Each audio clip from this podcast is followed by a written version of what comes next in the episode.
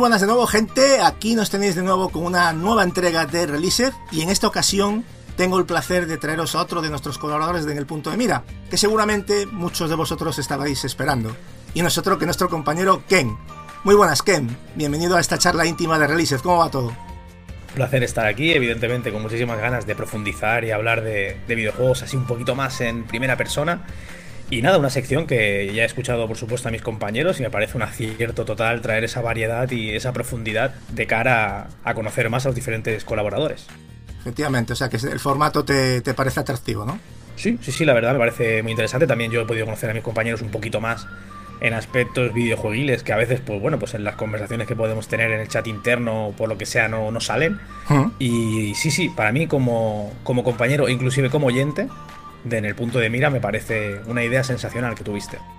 Sí, además, eh, lo que es lo que, bien comentas tú, ¿no? Aun con lo que nos conocemos y lo que hablamos por WhatsApp, es muy interesante escucharnos entre nosotros y te llevas ciertas sorpresas, ¿no? Con, con muchas cosas que a lo mejor desconocías, ¿no? Y para el oyente, pues, mucho mejor todavía, si cabe.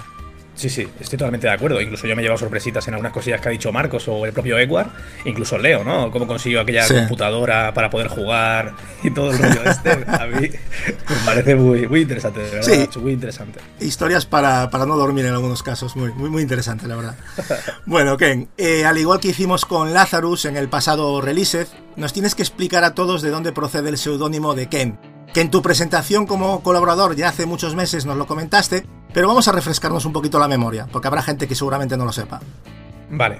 Ken sobre todo viene de yo sobre cuando, la época que me hice el nick para PS3 en aquella época, estábamos hablando de 2007, 2008, cuando el PSN ya empezaba a vincular el tema de los trofeos y tal, yo tenía que buscar un nombre.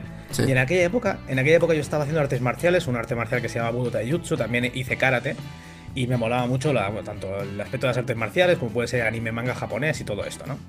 Entonces Ken es una palabra que me mola mucho, básicamente porque es espada en japonés. Sí. Y, tenía esa, esa implicación, me gustaba. No por, mucha gente pensará que es por el Ryu de Street Fighter o hará, o hará, la, broma, ¿no? De, histórica broma del Ken de la Barbie. Pero la realidad es que es por espada en japonés. Y de ahí, para los que conozcáis mi, mi imagen, sale un mando con una espada detrás. Sí, es cierto que sale, sale la, espada en el, en el, logotipo de Ken, de Ken Ultimate. Eh, bueno, yo fui por el camino fácil con el troleo que te metí con Ken. Estaría, dirías, anda, otro más. ¿no? Pero bueno, en el podcast, en esa, en esa última intervención tuya, ¿no? De esta segunda ocasión que vienes con nosotros aquí al, al grupo. Y bueno, pero bueno, creo que con buenas intenciones no creo que molesten, ¿verdad? No, ni mucho menos, no, hombre, son bromitas que yo lo sientan bien y por supuesto tienen que estar, dan frescura también al ambiente. Pero está bien saberlo, está bien saberlo y ya me queda claro, ya me inventaré algún troleo con la espada, no te preocupes que, no te libras. ya sabes que aquí siempre estamos al orden del día con, con el troleo. Y bueno, Ken, creo que sería interesante que nos detallaras cómo empezaste con esto de los videojuegos a nivel de redes sociales, como por ejemplo tu canal de YouTube Ken Ultimate. Eh, ¿Cómo empezó todo?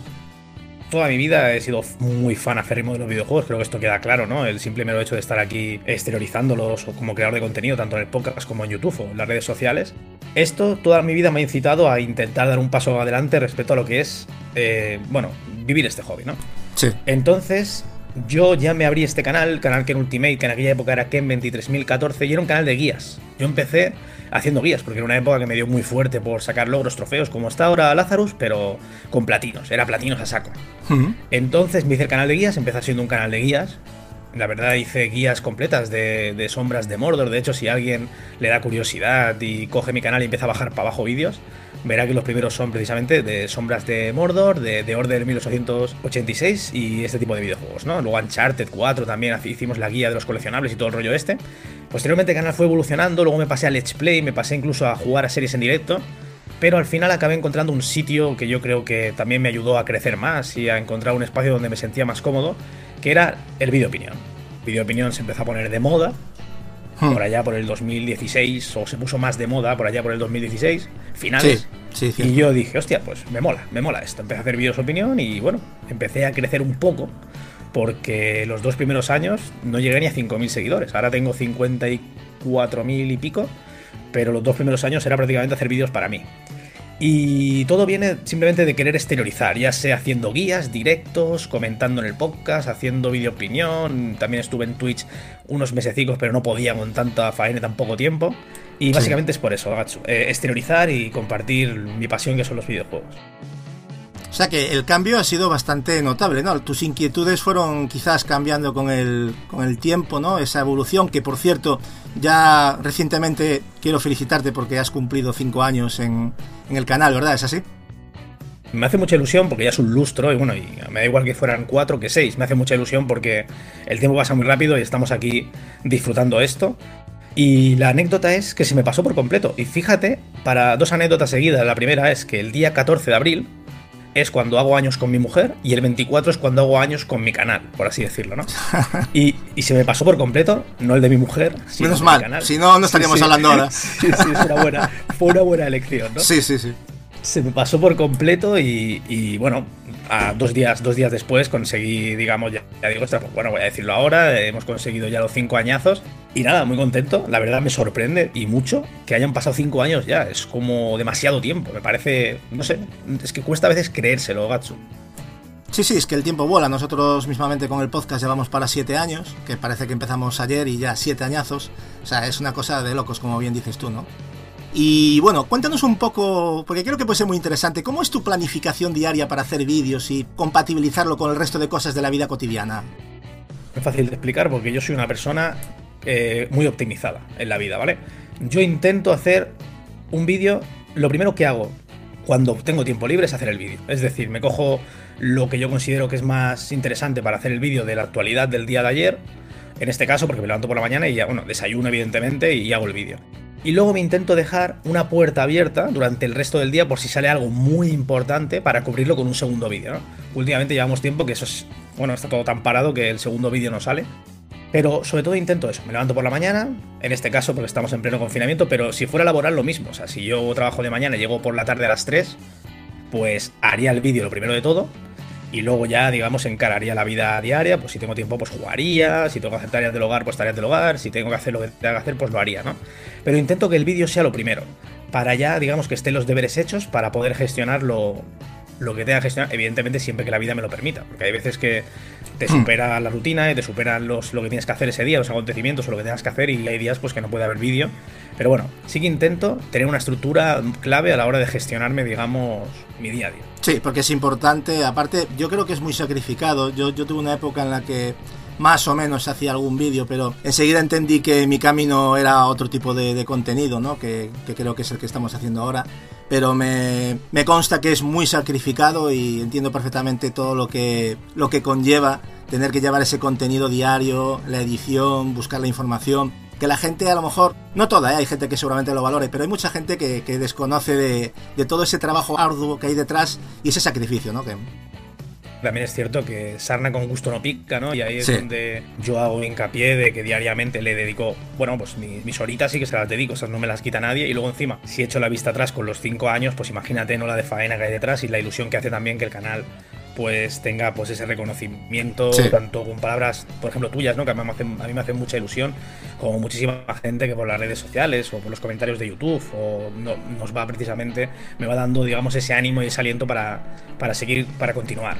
Pero sí, sí, hay mucha faena detrás, ya no solo en la edición, como bien dices, es bastante, como buscar información, intentar contrastarlo, intentar corregir cuando uno se equivoca, porque intento dar un contenido de calidad, cada día intento hacer más contenido de calidad porque intento destacar, ¿no? Es muy difícil, hay mucha competencia, la competencia está a la orden del día y, intentamos ahí hilar muy, muy fino.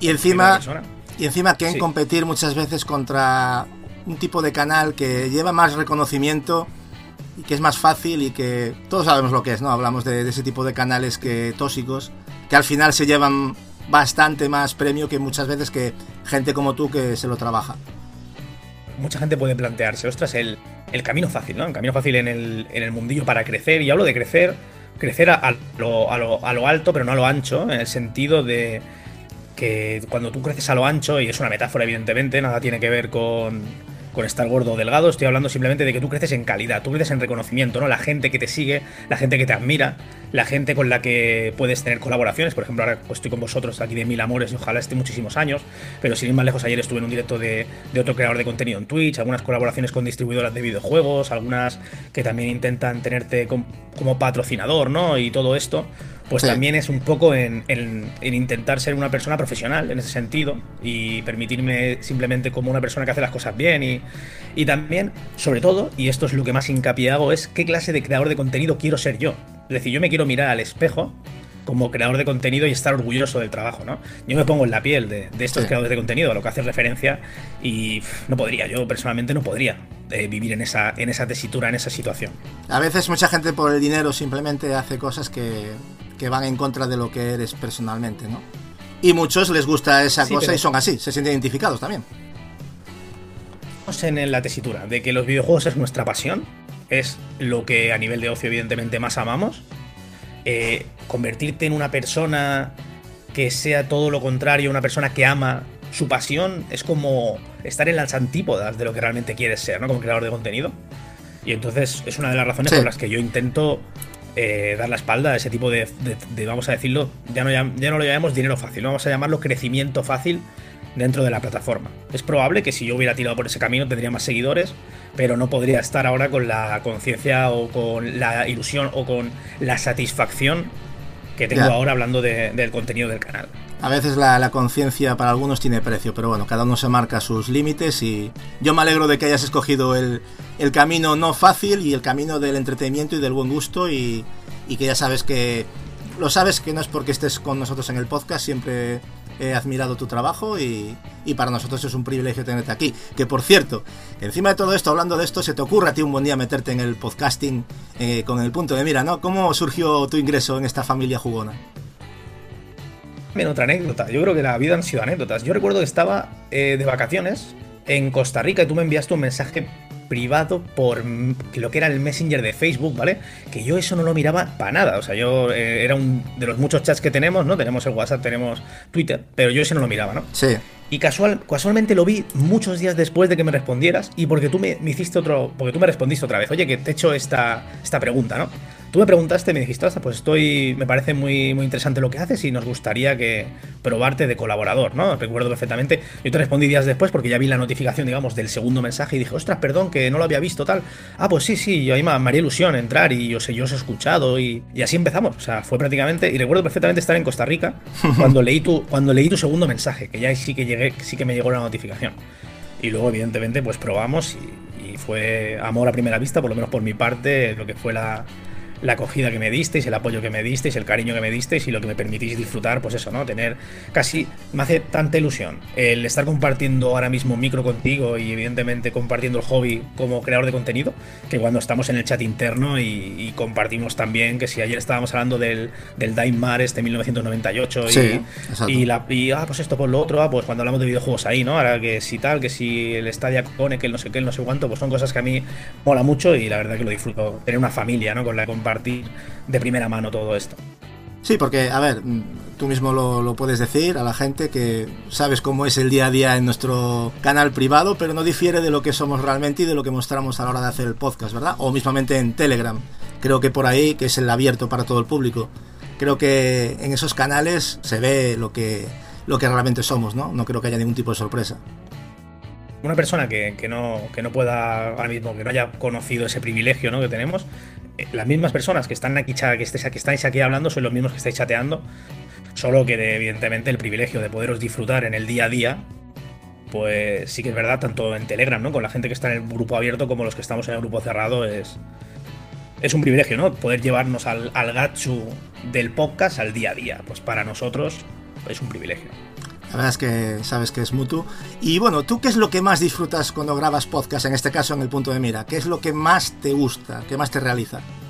A mí me mola poder dar un enfoque diferente al que doy en el canal y es pues más relajado, ¿no? Más sosegado. Como bien sabes, tú que me, ves diariamente, mi canal es frenetismo, es, es actualidad, es estar ahí, pues, bueno, pam, pam, sí, comprimido, comprimido, todo más comprimido. Etapa, que etapa, que news, núcleo, que responde, pim, pam, pum, venga, fuera ¿no? Y en cambio aquí, pues me puedo sentar, me puedo relajar, puedo hablar con un tono completamente diferente al tono frenético que tengo en los vídeos y coger, coger todos estos temas de actualidad, que yo me los trabajo bien en el, en el vídeo, y luego puedo transportarlos al podcast con tranquilidad, pudiéndolo desglosar, pudiéndolo también contraponer, ¿no? Porque hay gente que opina diferente a mí, como tiene que ser y como es sano. Y pues eso es lo que más disfruto, evidentemente, poder, eh, digamos, dar otro enfoque a la actualidad, ¿no? En el canal tengo la actualidad de esa manera, con un monólogo, y aquí tengo la actualidad de manera coral. Sí, y aparte yo creo que el debate que siempre es muy sano, ¿no? Que yo creo que es el potencial del podcast, yo creo que es el, el debate también. Sabrán, así que yo tampoco les voy a descubrir nada, pero aquí hay un don que es poder ir a esos temas, vamos a decirlo, más mediáticos, ¿no? Que generan mucha polémica en la actualidad, pero aquí se baila muy bien con esos temas, desde el respeto al amor por los videojuegos y sobre todo es eso, ¿no? Yo creo que lo normal tiene que ser esto, lo que no es normal es lo otro. Ya, pero bueno, al final es lo que decíamos antes, ¿no? Cada uno se siente realizado o a gusto con algo que quiere hacer. Hay gente que lo hace por un motivo, otro por otro, y nosotros lo hacemos por el que consideramos que es como se debe de hacer. No llevamos la verdad absoluta de todo, pero creo que lo hacemos con las mejores intenciones. Luego ya la gente podrá estar de acuerdo o no de acuerdo, pero eso es el debate al fin y al cabo, ¿no? Por supuesto, es lo que hablamos. Nosotros tenemos nuestra, la que nosotros consideramos que es nuestra verdad, no la imponemos a nadie, simplemente la transmitimos. Exacto. Y bueno, ¿tú eres consumidor habitual de algún podcast de temática de videojuegos o de otro tipo? ¿O, eres un poco, no tiene tiempo, que a veces el tiempo también decide, ¿no? de barrachas, ¿vale, Gatsu? O sea, sí que he sido consumidor de bastantes podcasts de videojuegos y sobre todo yo en mi, de cara a mi trabajo voy en transporte colectivo de la empresa y ahí he tenido siempre tiempo de, de escuchar bastantes podcasts, pero evidentemente sobre todo de videojuegos. ¿eh? Algunos de noticias, pero ahí entraríamos en algunas radios que se centran en noticias, algunas que ya serían, digamos, programas de radio, quiero decir, que están en formato podcast y también los escucho de tanto en tanto, ¿no? Alguno de noticias y alguno de deportes, o otro puede ser incluso de programas de, radio de humor, que hay algunos que son muy buenos. Sí, sí, es cierto. Y bueno, Ken, aparte de, los videojuegos, ¿cuáles son tus otras grandes aficiones? Porque las sabrás, seguro. Sí, eh, entraríamos dentro del ocio de series pelis. Eh, prácticamente serían primos hermanos. Leer me gusta, pero me cuesta. Pero ahora mismo estoy con el libro, he empezado Juego de Tronos, porque la serie la verdad es que me apasiona y no haya leído nunca los libros. Y la verdad es que me gusta. Pero sí que es verdad que como normalmente he tenido menos tiempo, lo de ahora sabemos que es algo excepcional y entonces ahora me está dando tiempo pues, a poder incluso hasta, hasta leer. Pero claro, en el día a día, que, es como una marea que te arrastra, que si el trabajo, que si luego el vídeo, pues el vídeo hay que tirarlo hacia adelante. Cuando, tienes tiempo, cuando tienes tiempo, quieres jugar. No quieres ni ver una serie ni una peli, ni, ver, ni, ver, ni leer un libro, ni mucho menos. Ese, ese tiempo libre, del tiempo libre, lo quieres dedicar a jugar. Entonces, tengo que dejar estas segundas pasiones para el fin de semana. También me gusta el deporte, he jugado bueno, he dicho anteriormente en el pasado hice artes marciales, también jugaba fútbol.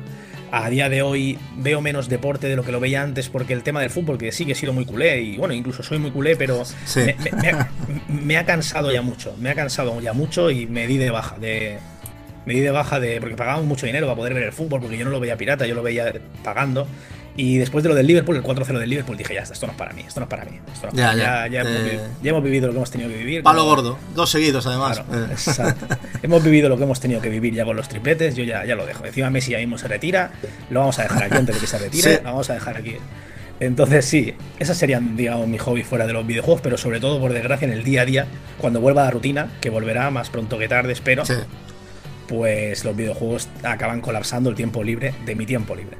El videojuego es el podio, no, no cabía duda, pero como todo es en la vida, es, bueno, es sano hacer otras cosas también, ¿no? Y me consta que, bueno, que sí. que las haces, pero a veces el tiempo es muy. nos esclaviza mucho, ¿no? Nos, nos tiene que hacer decidir. A mí también me pasa prácticamente como a ti.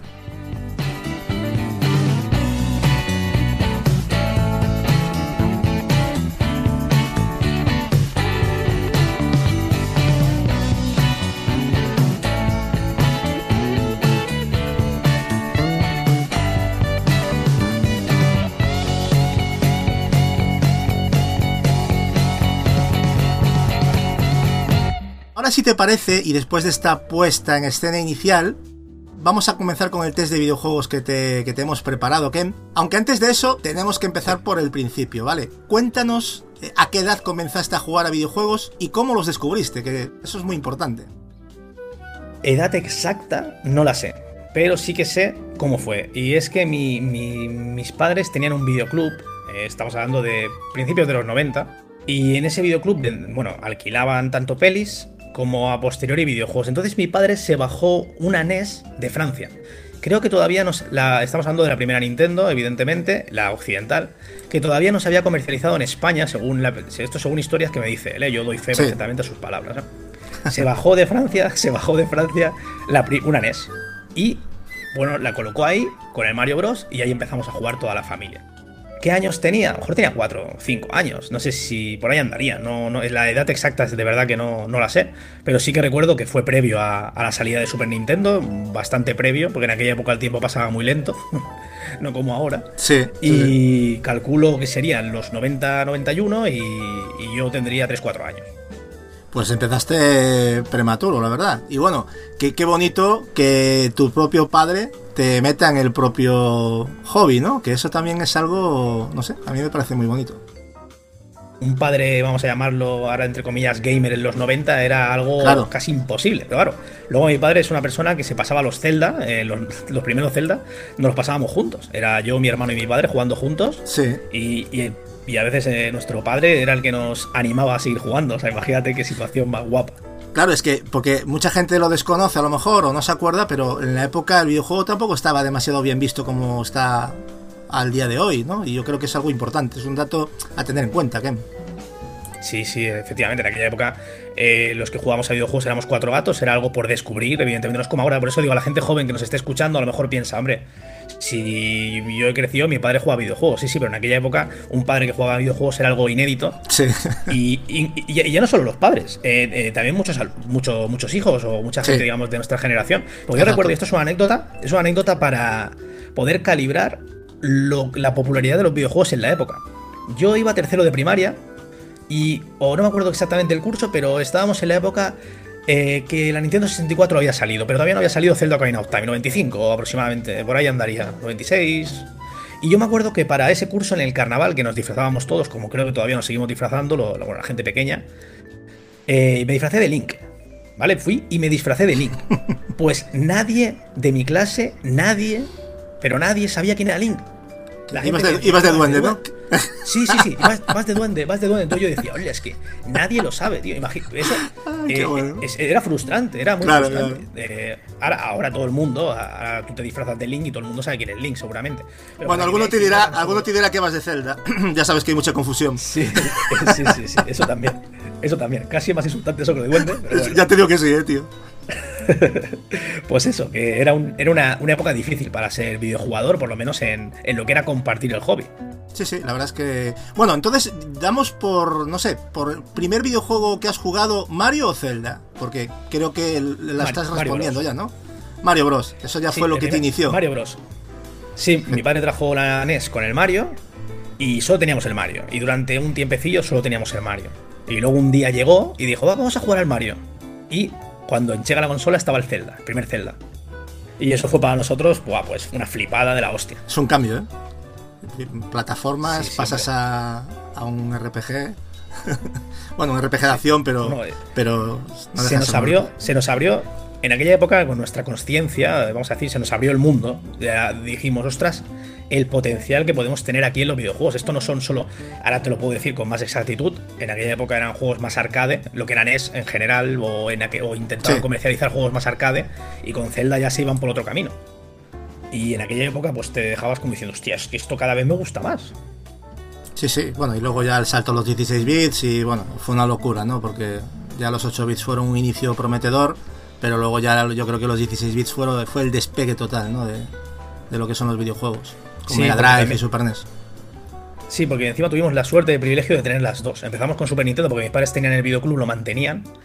Y claro, en aquella época incluso vendían. Ya vendían Super y vendían Mega Drive. Pues imagínate el hecho de tener las dos consolas y poder traerte juegos, digamos, porque como mis padres alquilaban los juegos, pues te podías pillar uno de The Strangers in the Night y luego lo volvías a dejar. Entonces era una época dorada, era como el Game Pass de, los 90. Esa época de ir al videoclub a por un juego, a por una película, que ahora ya no es tan normal. O por lo menos yo no lo aprecio así. Ya no lo. Creo que ha desaparecido un poco, ¿no? El, tema ese. Pero mis padres, ya, fíjate, ¿eh?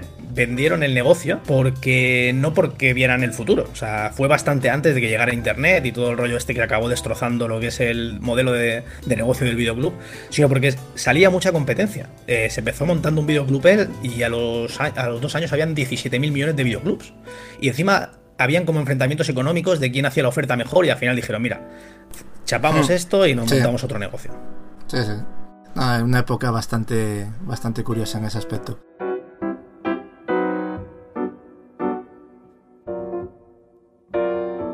Y bueno, ¿qué es lo que valoras tú realmente en un videojuego y lo que menos soportas actualmente? Yo, lo que más valoro de un videojuego para mí, o lo que más me incita a jugar, eh, son dos aspectos. Si quieres que hile fino, puedo elegir uno de los dos, pero voy a intentar. la jugabilidad tiene narrativa. No pasa nada. La jugabilidad tiene narrativa. Sí. A mí, si esas dos. Si tú tienes una buena jugabilidad y tienes una buena historia, a mí ya me tienes ganado. Aunque luego tengas defectos, que pueden haberlos, evidentemente, porque ya sabemos que el videojuego perfecto no existe. Con esos dos aspectos a mí me tienes enamorado. Y pongo, puedo irme al Final Fantasy VII Remake sin entrar a ningún tipo de spoiler, evidentemente, ni nada. Es un videojuego que tiene defectos, pero la jugabilidad y la narrativa son para mí maravillosas. Y eso es lo que a mí más me gusta de un videojuego. Lo que menos me gusta, yo, uno de los parámetros que se habla mucho en los videojuegos, como que se le da mucha importancia, es la duración, ¿no? Yo, para mí, la duración no es tan importante. También. Yo creo que un videojuego, un videojuego tiene que durar lo que tiene que durar. Un videojuego tiene que durar lo que tiene que durar.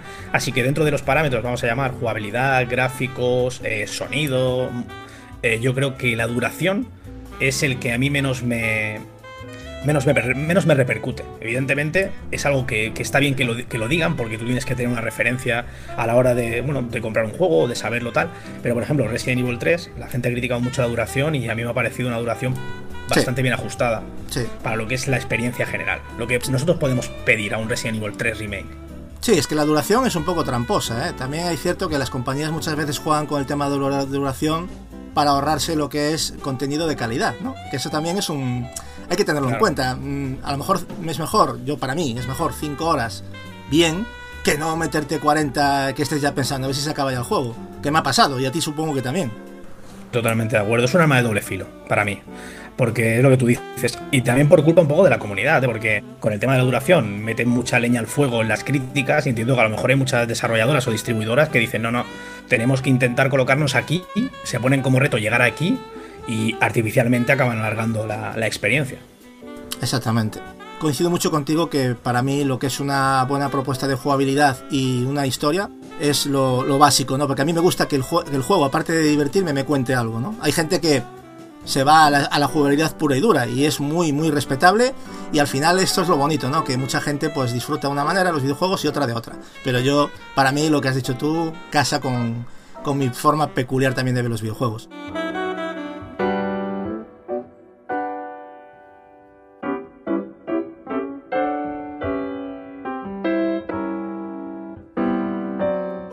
Bueno, Ken, por orden de preferencia, ¿cuáles son tus tres géneros de videojuegos favoritos? Empezamos del tercero, segundo y primero, si te parece.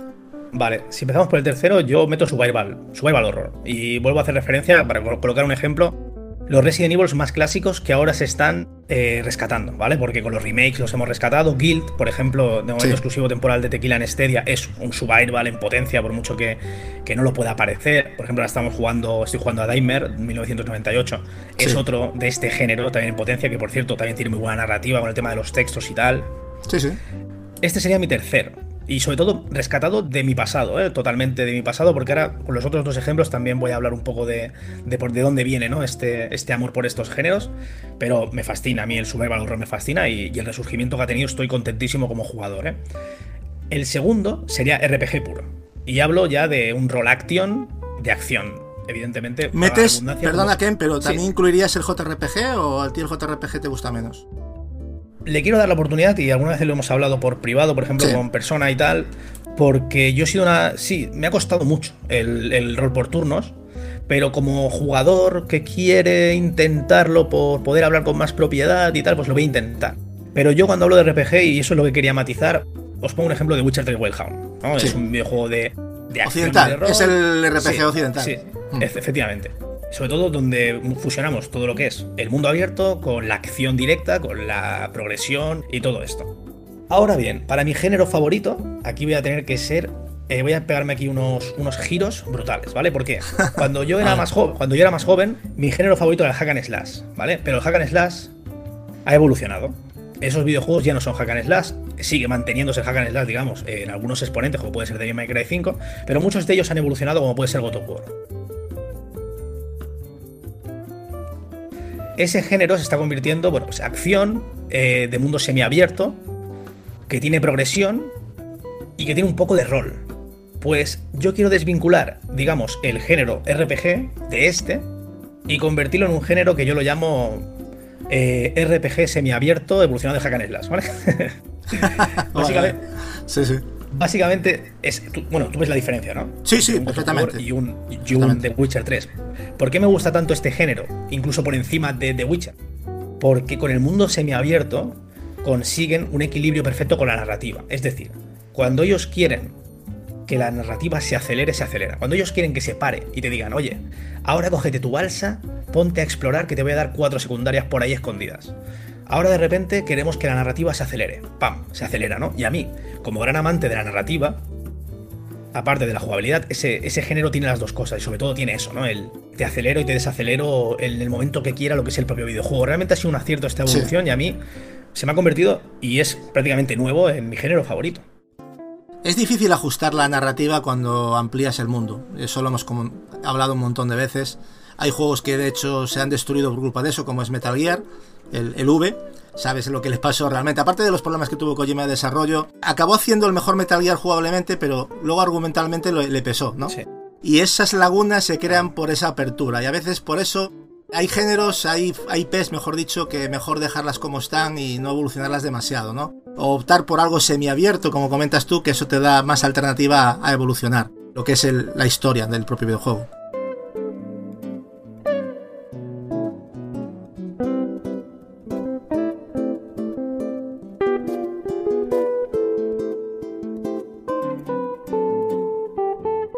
Y hablando de, esas historias, yo creo que hay algo muy importante en todas las historias, que son los personajes, ¿no?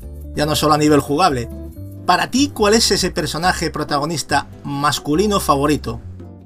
Podría decir muchos. Podría hablar de Gerald de Rivia, podría hablar de Solid Snake, podría incluso hablar de, cualquier Link en sus etapas históricas o, el peso que ha tenido en mi vida. Podría hablar de Mega Man, podría hablar de, infinidad de personajes, ¿no? De, Jill Valentine, incluso de, cualquiera de estos. Pero voy a elegir Ryu Hayabusa, porque me marcó en una etapa de mi vida, y precisamente coincidía con las artes marciales, con el tema de ninjas, que si Naruto, que si todo.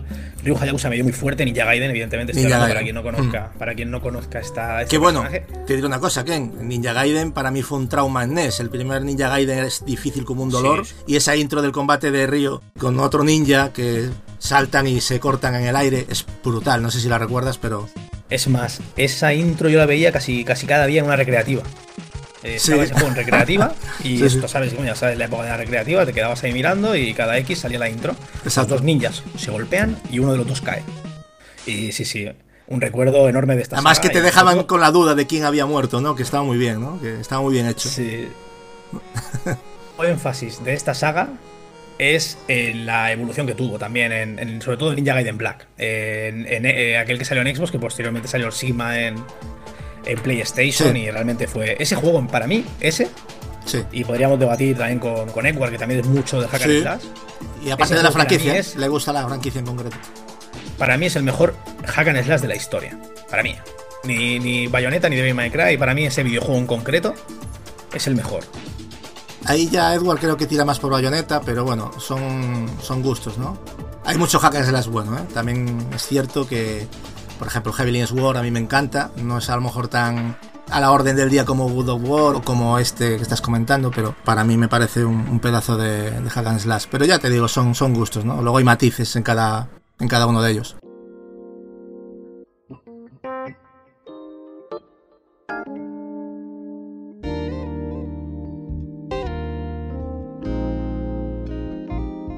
Y bueno, Ken, ¿Qué personaje femenino a ti por excelencia te llena el corazón? Todo pensando también, y por ejemplo, recientemente que sí, hemos disfrutado de Jill Valentine, en el último remake lo ha hecho genial, que si Tifa, que si a Eris también la hemos disfrutado, históricamente que si Lara Croft, ¿no?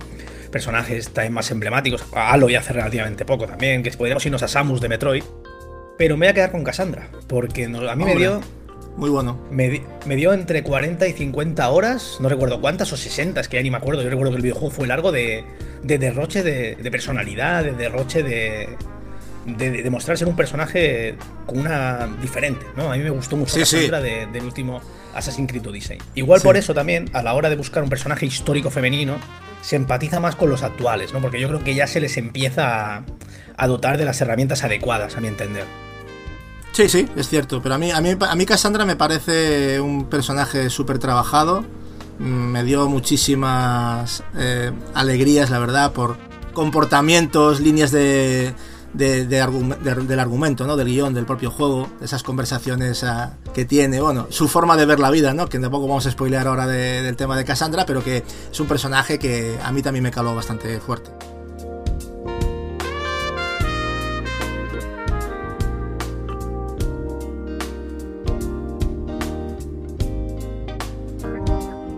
Y bueno, esto es más complicado porque si los protagonistas hay mil y súper buenos, ¿qué decir de los antagonistas, no? ¿Cuál es tu antagonista favorito? Que mira que los hay buenos, ¿eh? Creo que es el mejor enemigo que hemos tenido nunca y es Liquid Snake.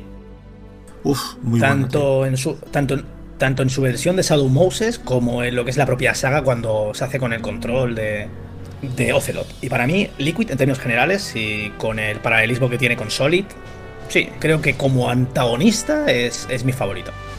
Ocelot es cierto que tiene un peso más grande en la saga y, bueno, aparte de ser el triple agente, que es la, leche, ¿no? Lo que, lo que pasa durante la franquicia y la importancia que tiene el peso en, Metal Gear. Pero es que Liquid también tiene algo muy especial. Yo no sabría elegirte, ¿eh? No sabría elegirte. Habría que matizar el por qué eliges a uno u otro, ¿no? Pero a mí Liquid me parece un pedazo antagonista.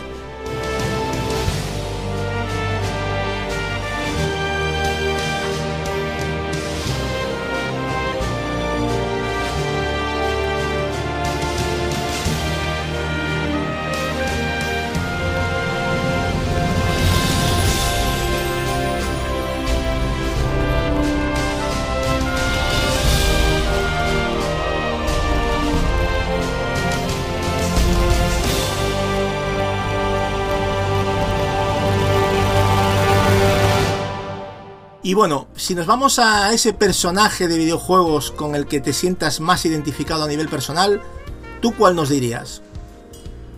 Ser una especie de híbrido, no solo en el mundo de los videojuegos, sino que también voy a coger cómics.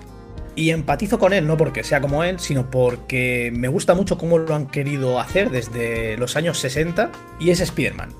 Ellos quisieron crear a, una persona que las cosas le salen mal, ¿no? Es una persona que es un, es un derrotista, pero aún así el tío tiene la capacidad de levantarse y volverse a levantar y volverse a levantar y volverse a levantar, ¿no?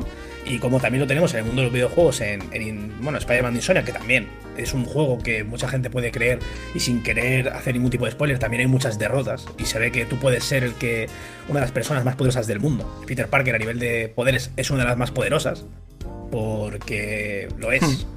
Que la gente que conozca el lore Marvel sabe que su proporcionalidad de poder con una araña y la inteligencia que tiene lo hace uno de los personajes más poderosos.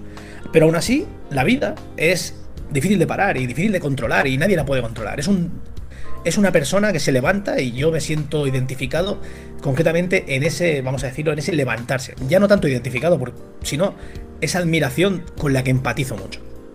Hmm. Sí, es un personaje. Bueno, ahora con el tema del multiverso y todo esto, madre mía, lo del tema.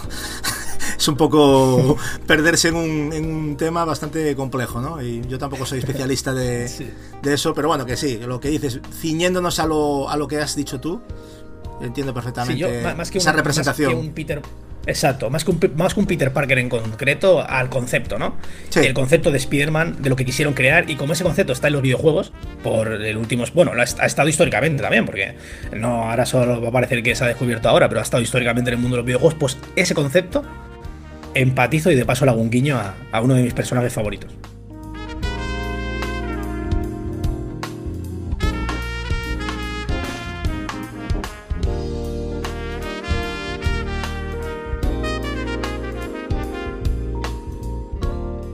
Muy bien, Ken. Y bueno, cítanos ahora un videojuego que tú crees que todo el mundo debería de haber jugado ya y de manera urgente. ¿Qué dices tú? No, no, no puede ser que en 2020 no hayas jugado este juego.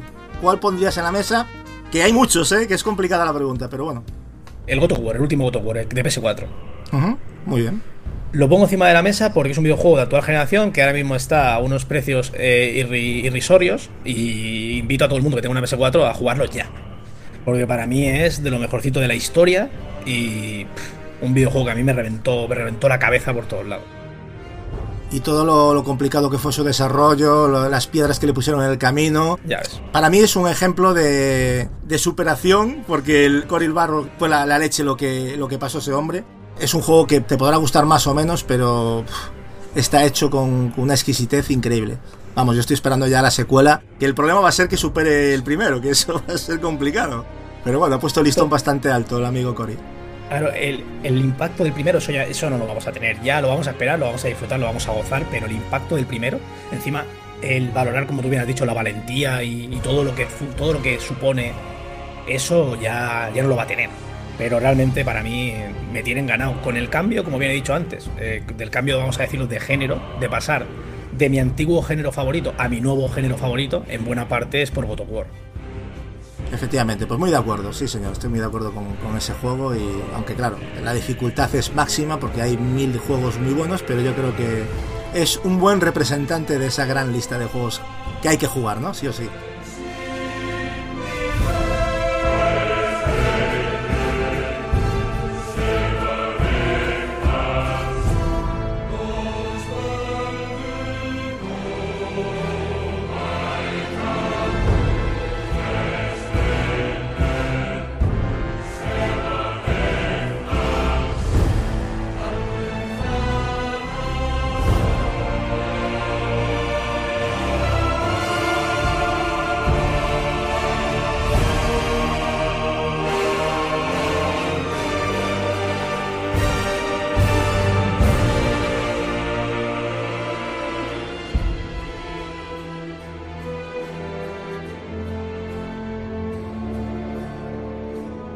Si tuvieras que decirnos, pues justo lo contrario, eh, es decir, ese videojuego que te lo podrías perder perfectamente, a tu modo de ver, ¿eh? esto siempre es opinión personal.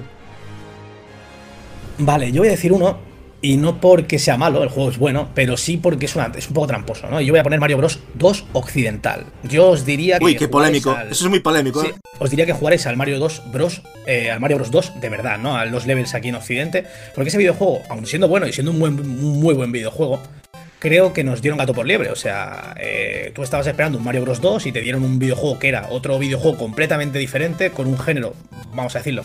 El género podría ser el mismo, pero bueno, el videojuego no tiene nada que ver. No deja de ser plataforma, pero hay cambios, hay cambios. Claro, entonces te cogen a ti Mario y te, bueno, te cogen un videojuego completamente diferente y te ponen la skin de Mario, ¿no? Y te lo venden como Mario Bros 2. Eso para mí es una espinita clavada. Yo, de hecho, ese videojuego, como haciendo referencia, claro, yo tenía el videoclub, o teníamos el, el Game Pass de los 90. Entonces, cuando llegó Mario Bros 2, yo lo primero que hice fue coger Mario Bros 2, ponerlo y saltar encima de un enemigo. Al saltar encima de un enemigo y no pasar nada, yo me quedé diciendo, ¿qué está pasando aquí, no? Sí, que tenías que agarrarlo. Tenías que agarrarlo desde arriba. Tenías que agarrarlo, cogerlo y, tirárselo a otro enemigo, ¿no? Sí, sí. Yo, en pleno siglo XXI, soy uno de los fieles defensores de la libertad creativa y uno de los fieles defensores de los cambios y sobre todo de la valentía, como se ha visto con Nomura en Final Fantasy VII o como se ha visto con Cory Barrock en, en God of War o como se ha visto también con Zelda Breath of the Wild con los cambios. Yo soy un fiel defensor, pero no puedo defender que te cojan un juego diferente, le cambien una skin y lo, lo llamen Mario Bros 2, siendo este una IP histórica en ese momento. Entonces, es lo que tiene, ¿no? Que a veces lo que, el querer evolucionar los videojuegos. A, veces entras en un terreno pantanoso que al final lo que haces más que evolucionar es, cambiar el concepto del juego completamente, ¿no? Entonces por eso yo siempre digo a la gente que sea muy cuidadosa con el tema de es que es más de lo mismo. Es que yo, eh, perdona, yo en Uncharted quiero más de lo mismo, yo en Gears of Wars quiero más de lo mismo y en Mario quiero más de lo mismo, ¿no? Yo creo que estamos de acuerdo. La evolución real de Mario Bros. y luego se vio fue eh, Mario Bros.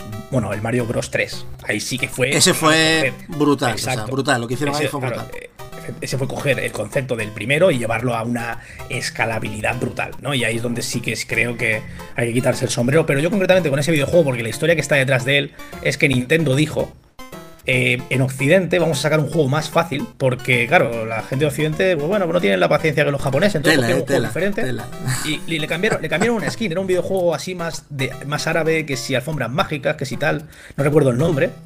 Y cogieron ese juego, cambiaron la skin. Venga, Mario Bros 2. Eso para mí es.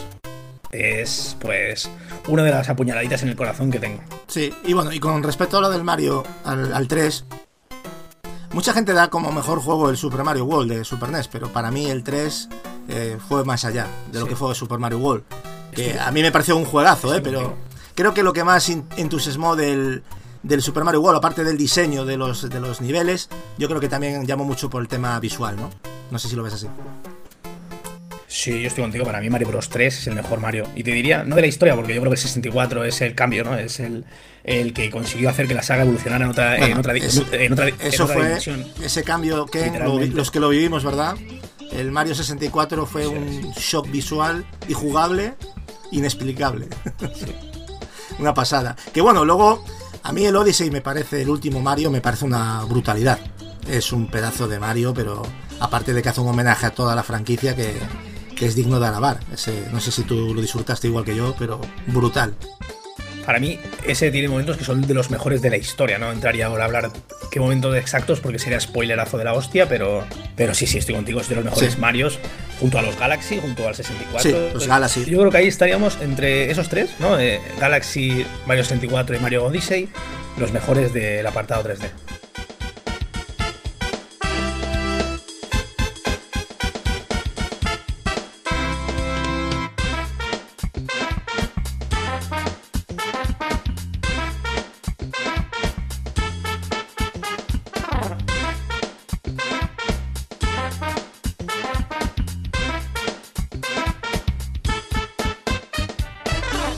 Bueno, dinos, eh, Ken, ahora una saga de juegos que nunca te ha interesado lo más mínimo, por lo que sea, ¿eh? Género entero, gacho, porque va, bueno, va de la mano, ¿no? Yo, las, el género de conducción. Nunca me ha acabado de llamar. Entonces aquí podríamos meter, pues si la saga Forza Motorsport, la saga Forza Horizon, la saga Gran Turismo. Ha sido un género que a mí, como jugador, yo siempre he querido vivir aventuras y desventuras. Y a mí, pues, una carrera no es una aventura ni una desventura, ¿no? Entonces, es una. Es un género que yo entiendo que tiene mucho éxito. Oye, y cada uno juega lo que quiere, por supuesto, y cada uno disfrute, que para eso estamos aquí, ¿eh? Pero sería donde yo, pues, como lo que busco de los videojuegos, que es sentir, vivir aventuras, y por supuesto ese feedback y esa pasión, pues con la conducción no, no, no me lo transmite. Yo coincido contigo. Yo tuve una época en la que jugaba más a juegos de coches, pero para mí, a día de hoy, aún reconociéndole sus virtudes, sobre todo en sagas como Forza Horizon o el mismo Gran Turismo GT, que me parece también un pedazo de videojuego, para mí tienen interés casi cero, digamos.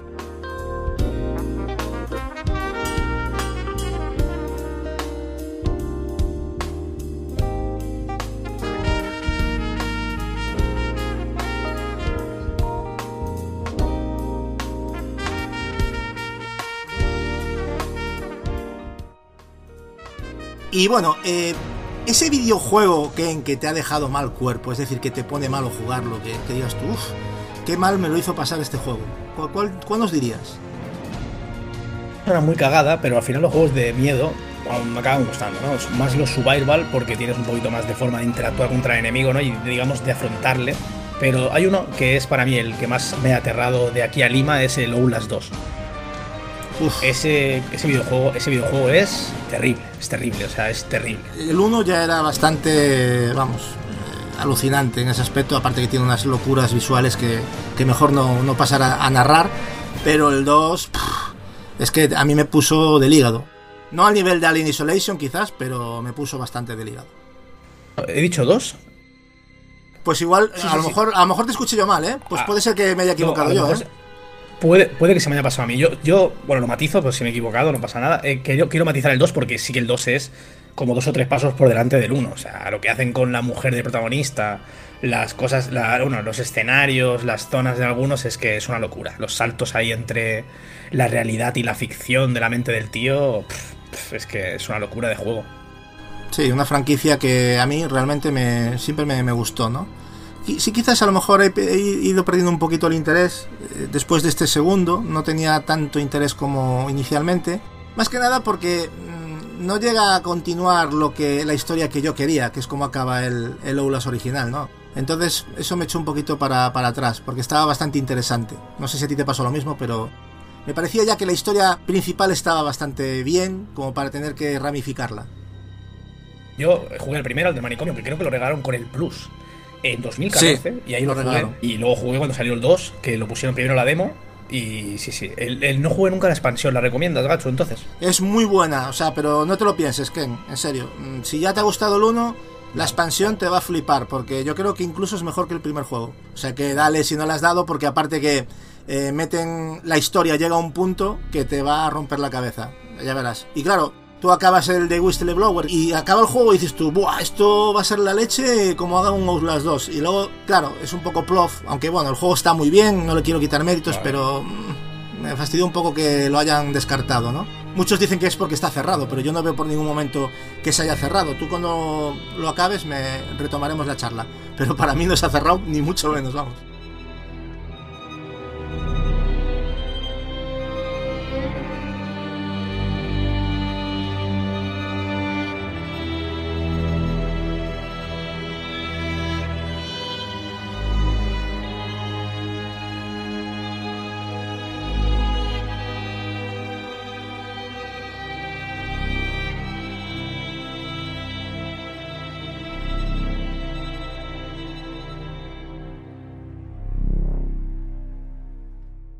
Videojuego que sabes que no está precisamente bien valorado, tanto a nivel de prensa como de usuarios, pero que a ti en cambio te encanta. Yo voy a decir un videojuego que para mí ha sido injustamente tratado, pues sobre todo por la comunidad, pues ya sabemos cómo está día de hoy la comunidad y sobre todo... Bueno, la comunidad hoy en día trata casi todo mal. Casi todo lo que no tenga él o lo que no le guste a él, ya lo trata mal. Pues este videojuego también tuvo un pequeño, digamos, tampoco tuvo un reconocimiento general en la prensa, y ahí es ahí donde quiero hacer, porque para mí es una obra de arte, y es de Last Guardian. Uf, pues sí. Para mí, para, para mí es un videojuego que lo que quiere transmitir, lo que quiere hacer, es lo hace. Lo hace perfecto y consigues esa, ese sentimiento eh, con, Trico y con todo lo que es el, mundo. El mundo ese, que creo que lo hace de 10 y para mí ese videojuego en lo suyo es un 10. Fumito Ueda es un genio, o sea, es que ese tío hace. Yo creo que a nivel de, de imaginar nuevos mundos, hay dos o tres eh, actualmente que pueden llegar a, ese nivel. Como puede ser Yokotaro, a lo mejor también, ¿no? Que es un tío también muy, muy creativo. Pero yo creo que a, The Last Guardian Ken, no sé si tú lo ves así, creo que le pesó un poquito el tema del problema del desarrollo. Porque luego lo que es el juego yo creo que es más que satisfactorio. Luego también se hablaba de que si problemas con el control, que si la IA de Trico bueno, sí, había cositas, pero yo creo que es querer ver un, la aguja en, el, en la playa, ¿sabes? o sea, vamos a ver. entramos en que todos los videojuegos tienen defectos y si entras, pero cuando... El problema de The Last Guardian es que está en plena batalla de la guerra de consolas, entonces ya se intenta desprestigiar cualquier videojuego por cualquier defecto que tenga. Aunque sus virtudes sean infinitamente mejores, la gente hace por destacar los, los defectos. ¿no? En ese caso sí que es verdad que la cámara en los interiores, digamos que petardeaba un poco eh, trico en algunos momentos, la inteligencia artificial no era la que tenía que ser, pero es cierto que durante el juego se comportaba como una mascota y es que era difícil hacer una ejecución tan... Es que manejar a ese pedazo de sprite, bueno, de sprite, de, ser, ¿no? De 3D, no son sprite, o sea, es, 3D. Y con la animación que tenía, lo que te transmitía, porque yo le miraba la cara y como, es que era increíble, o sea, y moverte por esos. El diseño de los niveles para manejar a ese bicho y, y hacer una jugabilidad razonable, yo creo que es de un, de un alto stand. O sea, a mí me parece que es de lo mejorcito que se ha parido en la industria, ¿eh? en ese aspecto. Y tiene momentos que yo me acuerdo cuando jugué eh, el gameplay del E3, ¿os acordáis? Eh, ¿Te acuerdas, Gacho, no? El, gameplay ese del E3. Nada tiene, nada tiene con verlo como con jugarlo. Yo me acuerdo jugar ese, ese fragmento de que tú saltas, no te coges, sale la cola, te coge la cola, salta, no salta, te caes, no te caes, en los pelos de punta. Y cuando lo veía en el E3, en el gameplay, decía, hostia, pues está guay, ¿no? O sea, esa es una. Lo que sientes en ese videojuego, lo que tú sientes a los mandos, o como cuando se enfada, cuando te están atacando y te quiere proteger y se pone como una moto ahí que parece que eh, eso que sientes es que no tiene, no tiene comparación. y es lo que, lo que el videojuego es. Es que eh, incluso. el sentimiento que es Voy, más allá. La gente que hemos tenido mascota o que tenemos mascota, yo ahora actualmente no la tengo. Pero eh, la sensación que te transmite ese juego en, ciertos momentos, hay un momento muy puntual que no es al final del juego, hay un momento que parece que, que Trico está. Que, que, lo has perdido y que se te pones a acariciarlo. Para que, bueno, ese momento a mí se me pusieron los pelos. Que ahora que te lo estoy contando, se me están poniendo los pelos. O sea, que fíjate Y claro, mi perra, me acordé de mi perro fallecido, o sea, que desde pequeñito con ella. Flipante, o sea, ese momentos, momentos como ese los hay y muchos durante el juego y son impagables. No sé si estás de acuerdo, pero el sentimiento que despierta, sobre todo a la gente que haya tenido o tenga una mascota, es brutal. Yo sé que Fubito Ueda eh, eres un cabrón, me vas a hacer llorar. Yo en el minuto uno de, partido yo decía, me vas a hacer llorar. Sí, sí, cabrón. veía, veía a Trico durante todo el juego, lo miraba y decía, qué cabrón. Pensaba, Ueda, eres un cabrón, tío. Vas a, hacerle algo a este para que yo llore. Sí, sí. Eh, Era muy fácil. Todo el ¿eh? juego iba yo. Sí, todo el juego iba así, ¿no? Y evidentemente no voy a decir al final qué pasa o qué cosas pasa, pero sí que es verdad que llorar es, es imposible no llorar en ese juego, por lo menos muy difícil. Sí, y te aconsejo, si tienes la ocasión, Ken, de probarte la, esa demo que hay del Last Guardian en VR para gafas virtuales. Solo te lo dejo ahí. Si tienes la ocasión de ponértela, hazlo. Y no te lo pienses. Porque es una pequeña experiencia que está gratis para descargar y que te va a hacer ver el juego de otra manera, incluso superior. Ya verás, flipante.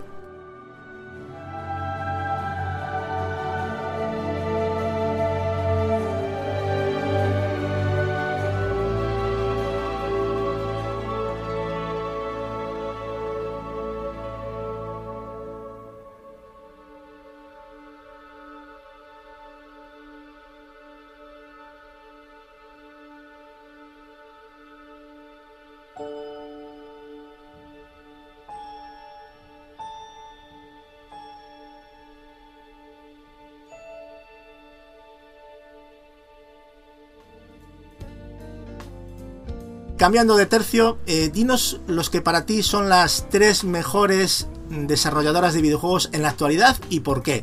Y vamos a decirlo también, tercera, segunda y primera, para darle emoción. Rockstar. Buf. bueno, es gigante. Sabemos la, la, magnitud y los proyectos tan titánicos que hemos podido ver con Red Dead Redemption 2 o el propio GTA V. La segunda es Naughty Dog. También podemos hablar de proyectos no titánicos en sentido mastodónticos, pero hablamos de calidad por el detalle. Sello Naughty Dog, sello Naughty Dog, total, vamos. Exacto. Y, también por la narrativa. Son juegos que, que, a nivel de historias también. Sobre todo los dos, último de las, el último de las Us y Uncharted 4 para mí han tenido narrativas profundas y que reflexivas y, muy buenas. Y para mí el mejor estudio es este de Project Red. Lo que han hecho ya, ya, no solo, ya no solo por lo que han hecho con The Witcher, porque podríamos hablar de lo que han hecho con The Witcher The Wild y, y ahí ya podríamos tener un argumento sólido para defenderlo, pero también por el trato al jugador. Es que siempre que tienen un detallito, están ahí. Yo creo que esta gente, eh, de momento, se mantienen como una.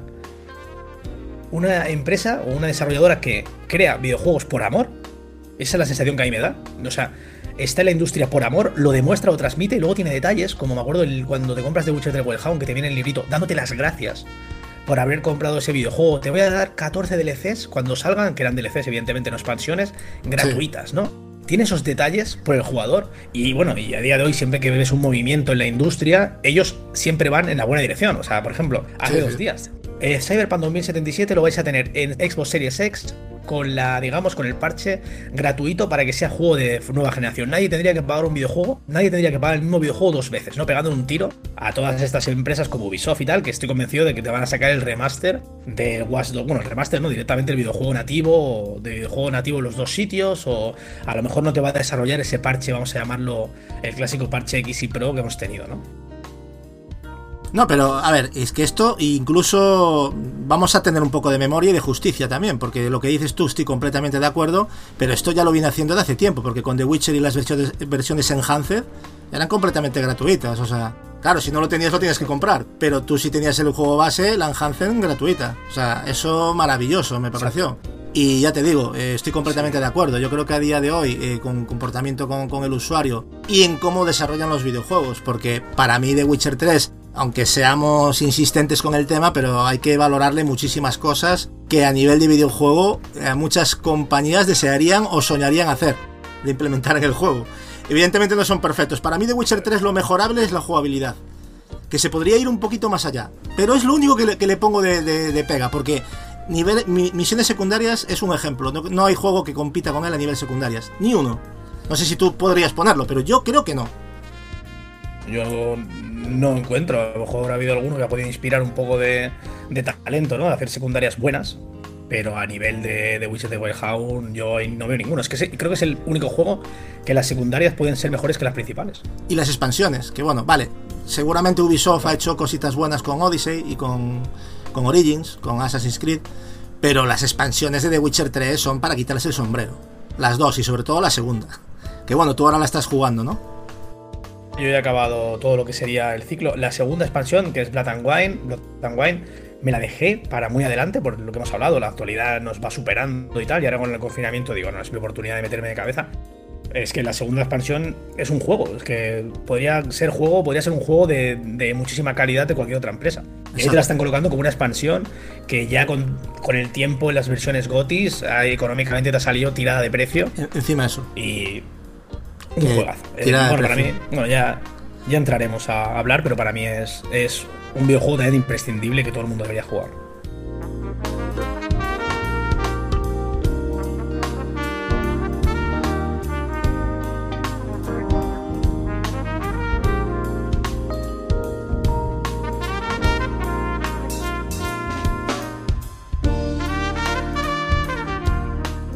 Y bueno, eh, dinos las que, porque creo que esto es una parte importante, sino el alma de los videojuegos, que es la banda sonora. ¿Cuáles son para ti las tres mejores bandas sonoras de todos los tiempos? Y también de tercero a primero. Vale, voy a decir tres, dos de ellas que están arraigadas a la nostalgia, ¿vale? O sea, no es que sean las mejores, sino es que simplemente que tengo ahí un vínculo nostálgico con ellas. Voy a empezar por Ori. No sé, no sé qué tiene. La banda sonora de Ori. tiene lo que tiene, sentimiento puro. Que, exacto, que cuando la escucho me da ganas de llorar. Y, da igual, y da igual que esté en el minuto uno de partido o que esté en el descanso. Eh. Me, pasa, me pasa como con, el Child of Light, me pasa una cosa parecida. La banda sonora del Child of Light junto con la de Ori son unas cosas muy similares las que siento. No sé si a ti también te pasa. Exactamente, o sea, es, eso, te interpela el alma, ¿no? Como bien has comentado tú, la música es el alma, pues esta concretamente la banda sonora de Ori interpela con mi alma y me, me pone a flor de piel.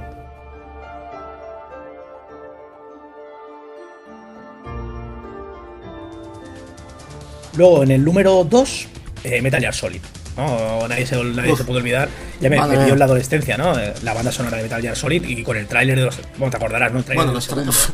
Impresionante. Bueno, te, ponían ahí la música de Metal Gear Solid y, también la piel de gallina de otra manera completamente diferente. O sea, esta es en plan de me, me, me la pone dura, ¿no? y la otra es. y la otra es en plan de me ganas de llorar, ¿no? Es, para que veáis, eh, bueno, también el, el, énfasis o las diferentes formas de, de recibir la música, ¿no?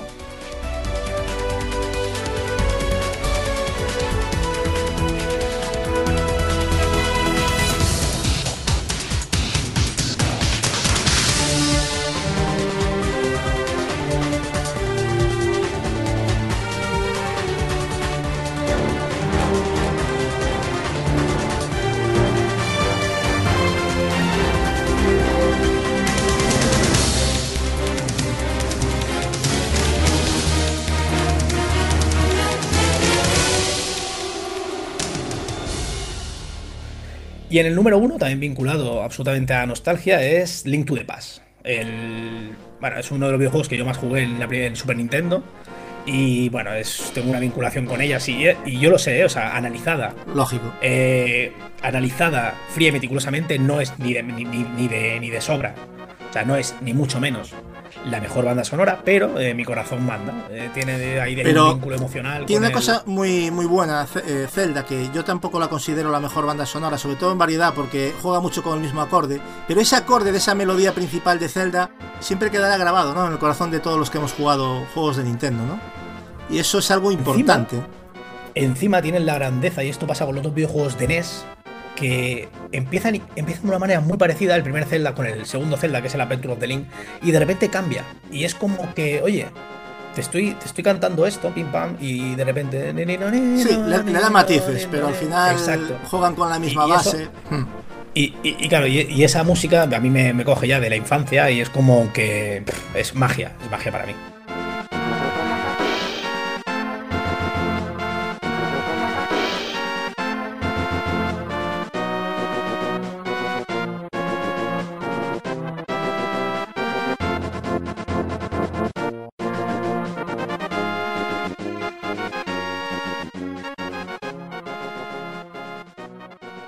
Y si te pidiera ahora mismo tu top 5 de los videojuegos hasta el momento, ¿tú serías o te verías capaz de hacerlo? Ordenándolo también de 5 al primero, pero ¿tú serías capaz de hacértelo? Hacer, pero sobre todo voy a dejar claro que esto es según cómo me levante, ¿vale? O sea, yo igual me lo preguntas en una semana, te hago uno diferente, pero te voy a. Bueno, también por lo mismo, o sea, haciendo la misma referencia que he hecho con la música, ni mucho menos es la mejor, simplemente es la que tengo una vinculación, porque a lo mejor es ese videojuego que jugué en el momento X, o me pilló de una manera Y, porque a lo mejor tú puedes coger un videojuego muy bueno y jugarlo en un momento malo y no te sabe tan bien como al revés. En este caso, el número 5 es Ninja Gaiden Black. Lo he comentado anteriormente, es el, para hmm. mí el mejor, el mejor de la historia. Sí. Y realmente creo que tenía que tener un huequecito aquí por lo que sentí, ¿no? Me pilló en una época muy, muy fuerte y realmente lo disfruté mucho. El número 4 es God of War. Y os hablo del God of War de PS4, ¿eh? Ese videojuego para mí ha sido sí, pues qué vamos a decir, ¿no? Ha, significado mucho. Ha significado mucho también por la madurez del, propio, del propio videojuego. Para mí, es coger una saga que se ha caracterizado por dar hostia como panes y decir, no, no, es que los videojuegos estamos madurando, los videojuegos nos queremos tomar en serio a nosotros mismos también narrativamente, no es la Porque videojuego. Mucha gente. Lo, de, lo de Kratos ha sido una pasada, lo que han hecho a nivel. O sea, para mí, porque Kratos eh, parecía que era un tío sin sentimientos y le han dado un carisma extra y una base humana impresionante a Kratos. A mí me parece increíble.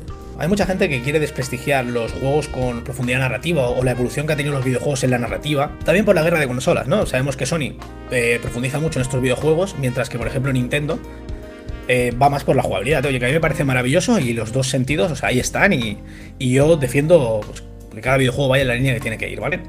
Pero para mí es la narrativa, la profundidad narrativa, incluso la interpretación, ¿no? Porque mucha gente se ríe cuando los de Game Awards hay un premio a la interpretación. Pues no, la evolución del videojuego nos deja claro que se toma más en serio a sí mismo y tanto la profundidad narrativa como la interpretación es importantísima en la evolución de los videojuegos. Evidentemente, en los años 90. Hay gente que se quedó en el Tetris. Hay gente que se quedó en el Tetris. Exacto. Con todos mis respetos, eh, pero es la verdad. A mí lo que más rabia me da es que se utilice esto como arma arrojadiza eh, en la guerra de consolas, ¿no? Sabemos que es algo que a mí me da mucha rabia, bueno, yo creo que nos da rabia a todos los que estamos aquí en la comunidad y la compartimos con otro tipo de personas. Y no, la profundidad narrativa y la interpretación es parte de la evolución del videojuego y tenemos que abrazarla como un cambio positivo. Y Kratos, para mí, es un abanderado de esta evolución. Porque ha pasado, como tú bien dices, de ser un tío si, vamos, sin sentimientos, que da hostias como panes, sí, tenías un contexto narrativo, ¿no? Que era la venganza y cómo caían uno a uno los dioses, pero no tenías una profundidad narrativa de su relación con el hijo, cómo empatiza, cómo evoluciona. Es que tela, lo del tema de la relación con el hijo es brutal, es brutal. Y de hecho, mucha gente que, que yo no soy padre, pero gente que, que, tiene hijos, amigos, que han jugado el juego, se han sentido mogollón identificados, porque tiene cosas muy bestias, ¿eh? Súper bien hechas. Y se nota ahí que Cory se basó mucho en la con su hija, que lo dijo en una entrevista, ¿no? Que lo del tema de meter al, al, hijo fue un poco idea por lo, por de su niña, ¿no? Eh, flipante, o sea, me pareció alucinante cómo, cómo lo implementó todo en un juego que, como bien dices tú, iba de dar hostias como panes, o sea, nada más. Por eso digo que es un abanderado de la evolución de los videojuegos y por eso tengo un vínculo muy grande con ese videojuego, también como una persona que ama los videojuegos y ha crecido en los 90 cuando eran solo jugabilidad y ahora que también es interpretación. Y la jugabilidad, por mucha que le pese a algunos, la, jugabilidad también ha evolucionado. Y mucho.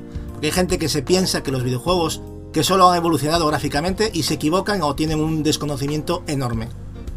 Efectivamente. Bueno, eh, sigue, continúa, que creo que todavía tienes ahí que decir. Vale.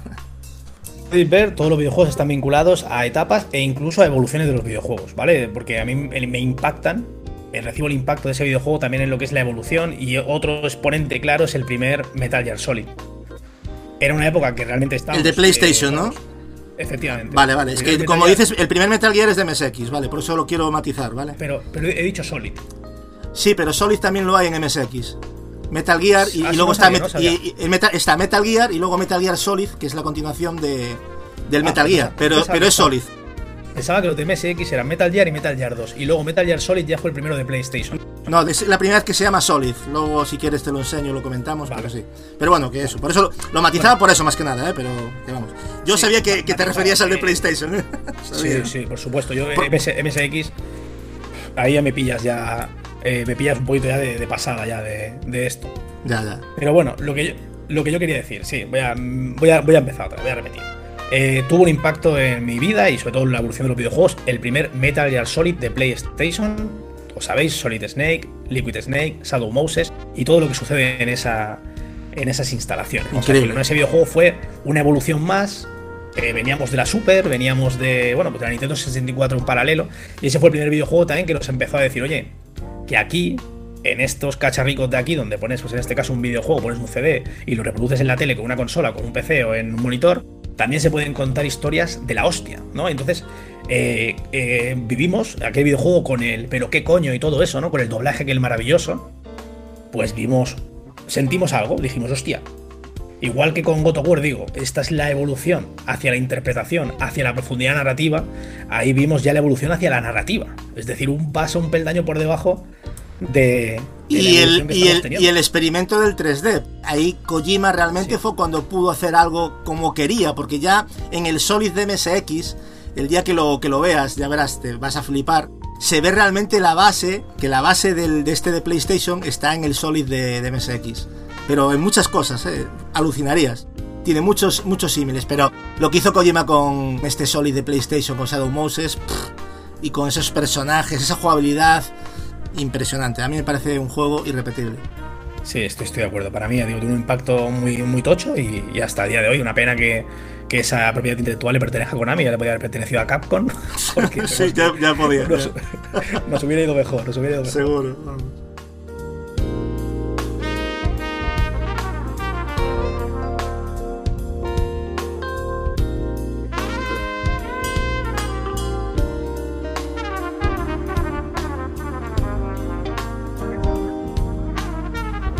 Otro impacto histórico en el mundo de los videojuegos y tenemos que hablar de Ocarina of Time.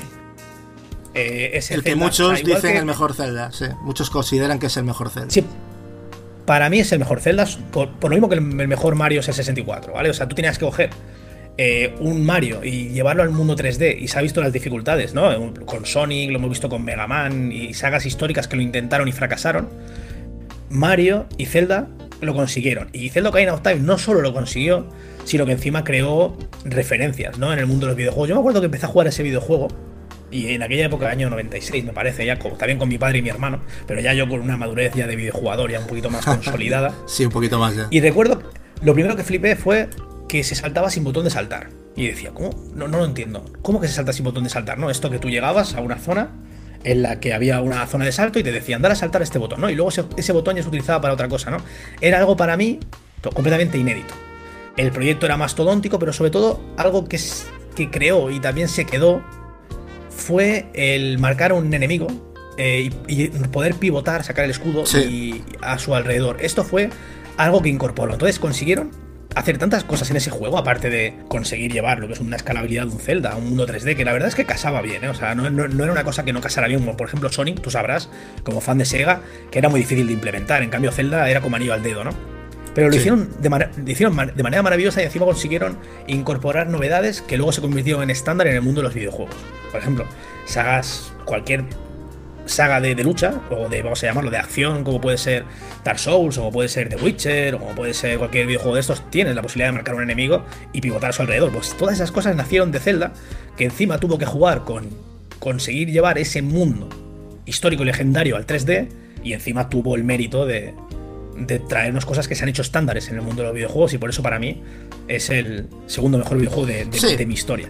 Hay un pique con Majora's Mask, eh, pero yo también quizás voy más por tu línea, pero eso sí, difícil como un demonio, ¿eh? Madre mía. Madre mía. O sea, tiene, tiene bases que... Nunca olvidaremos el Templo del Agua, ¿no? Yo creo que es el mayor exponente de, sí, sí, ese mismo, ese mismo es brutal, vamos. Alucinante.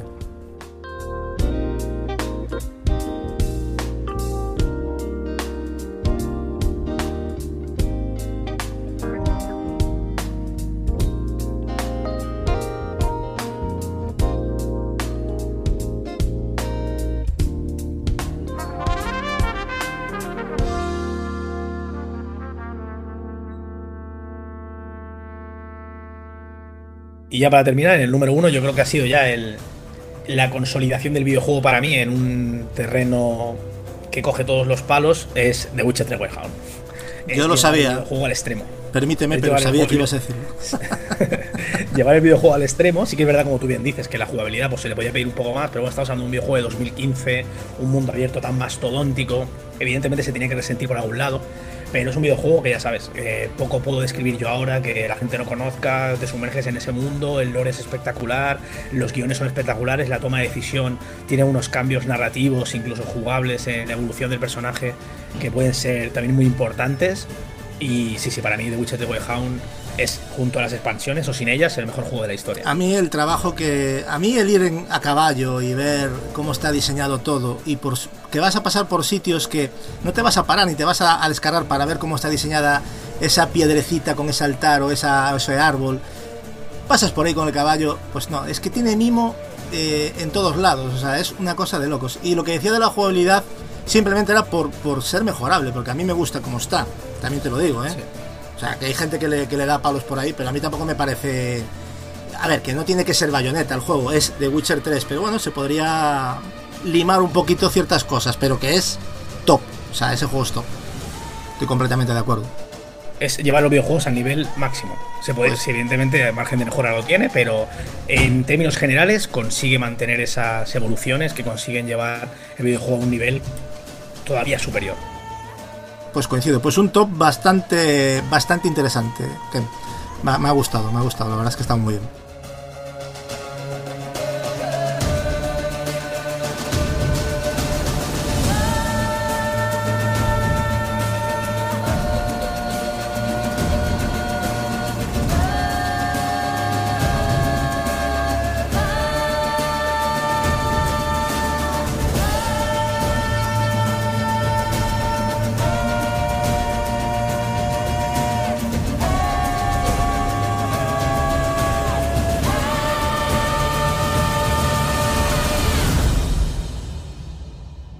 Y ahora vas a tener que mojarte un poquito más porque te voy a pedir que nos digas tus sistemas favoritos, videoconsolas, por preferencia, de menor a mayor. Ya no te voy a decir una cantidad, sino que tú digas las que hayas, las que consideres y que las pongas de menos a más.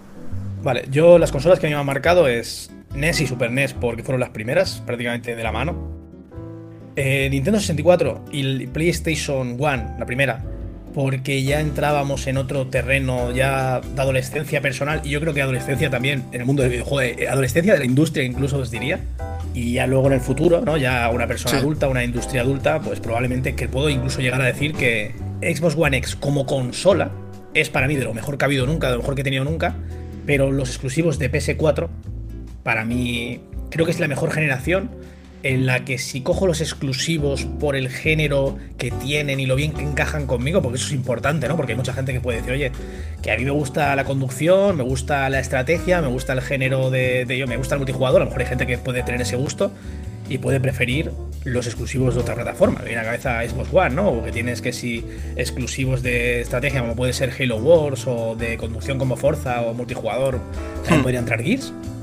Pues, ah, pero yo, con lo que yo encajo como jugador, que ya es lo primero que os he dicho en toda esta eh, entrevista o conversación, es jugabilidad y narrativa, ¿no? Ahí PlayStation 4, yo me quito el sombrero de que han encajado conmigo, vamos, o sea, como anillo al dedo, como si los hubieran desarrollado para mí. Sí, coincido contigo. Yo creo que luego los gustos de cada uno, como bien dices, ¿no? Pero yo coincido exactamente, me veo reflejado en lo que tú has comentado. Y es por eso que, gente como, como, tú y como yo, pues tenemos todos los sistemas, porque siempre nos queda cojo, ¿no? Nos queda algo que esto también me gusta y tal, o de la Switch o de la... Pues eso es yo creo que lo, lo bonito de esto, ¿no? Totalmente.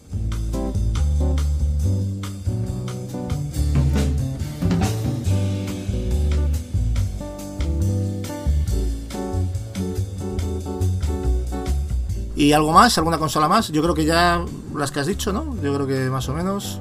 sí, ¿Se te olvidó alguna? Sí, marcan, etapas, no, marcan etapas también de, de, sí, podríamos decir PS2, podríamos entrar también hmm. en la primera Xbox, que también fue así.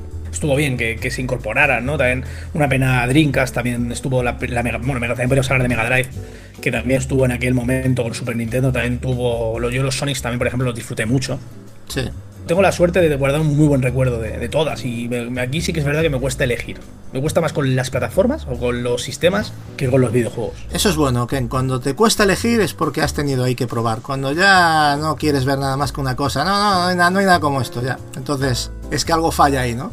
a mi modo de ver. Porque tenerlo claro con todo lo que ha habido y que hemos jugado es complicado. A mí se me antoja complicado. Sí, hemos tenido la suerte nosotros de haber vivido y ser. Esta es una frase también que se la ha escuchado a Deckard, de, director del Reino de Neverland, lo de que somos contemporáneos en nuestro, en nuestro hobby, ¿no? Y hemos vivido desde el Big Bang de los videojuegos hasta ahora y hemos, hemos probado la tira. Entonces es muy complicado aquí poder hilar fino. Sí, y aprovecho para saludar a Deckard, que es un, crack, de un amante de los videojuegos de manual. Y, como siempre, desde aquí recomendamos su podcast del Reino de Neverland, que, que seguramente Ken también lo, conozca de buena tinta, ¿verdad, Ken? Sí, son hermanos, son nuestros hermanos, ¿no? Yo, los he conocido personalmente incluso en la Barcelona Ice Wall y son gente maravillosa del primer al último y de principio a fin que son esos momentos con ellos impactantes, ¿eh? fueron impactantes, como impactantes los momentos que hemos vivido en ciertos videojuegos. Ken, seguramente nos podrás citar alguno de esos momentos que te hayan quedado en la retina de intentando evitar el spoiler dentro de lo que se pueda, pero si tienes que spoilear, spoileas. Porque si me vas a hablar de un momento, de un juego de hace 20 años, pues lo dices y ya está. O sea, tú siéntete con libertad de decir lo que pienses, ¿vale? Con sumo cuidado, ¿vale? Voy a decir tres. El primero no, no va a ser spoiler, fueron mis primeros pasos en el primer Zelda. Eso para mí fue lo que, bueno, lo que tú, me, lo que tú antes has dicho, ¿no? fliparías, ¿no? Pues flipé. Sí, fue cuando mis primeros pasos como videojugador, después de, Super Mario Bros., pero ya viendo, ¿no? Que el, que el, videojuego se abría. Y decía, ostras, se me está abriendo el mundo. Ese fue, eso es un momento para mí muy, es un momento muy importante para mí.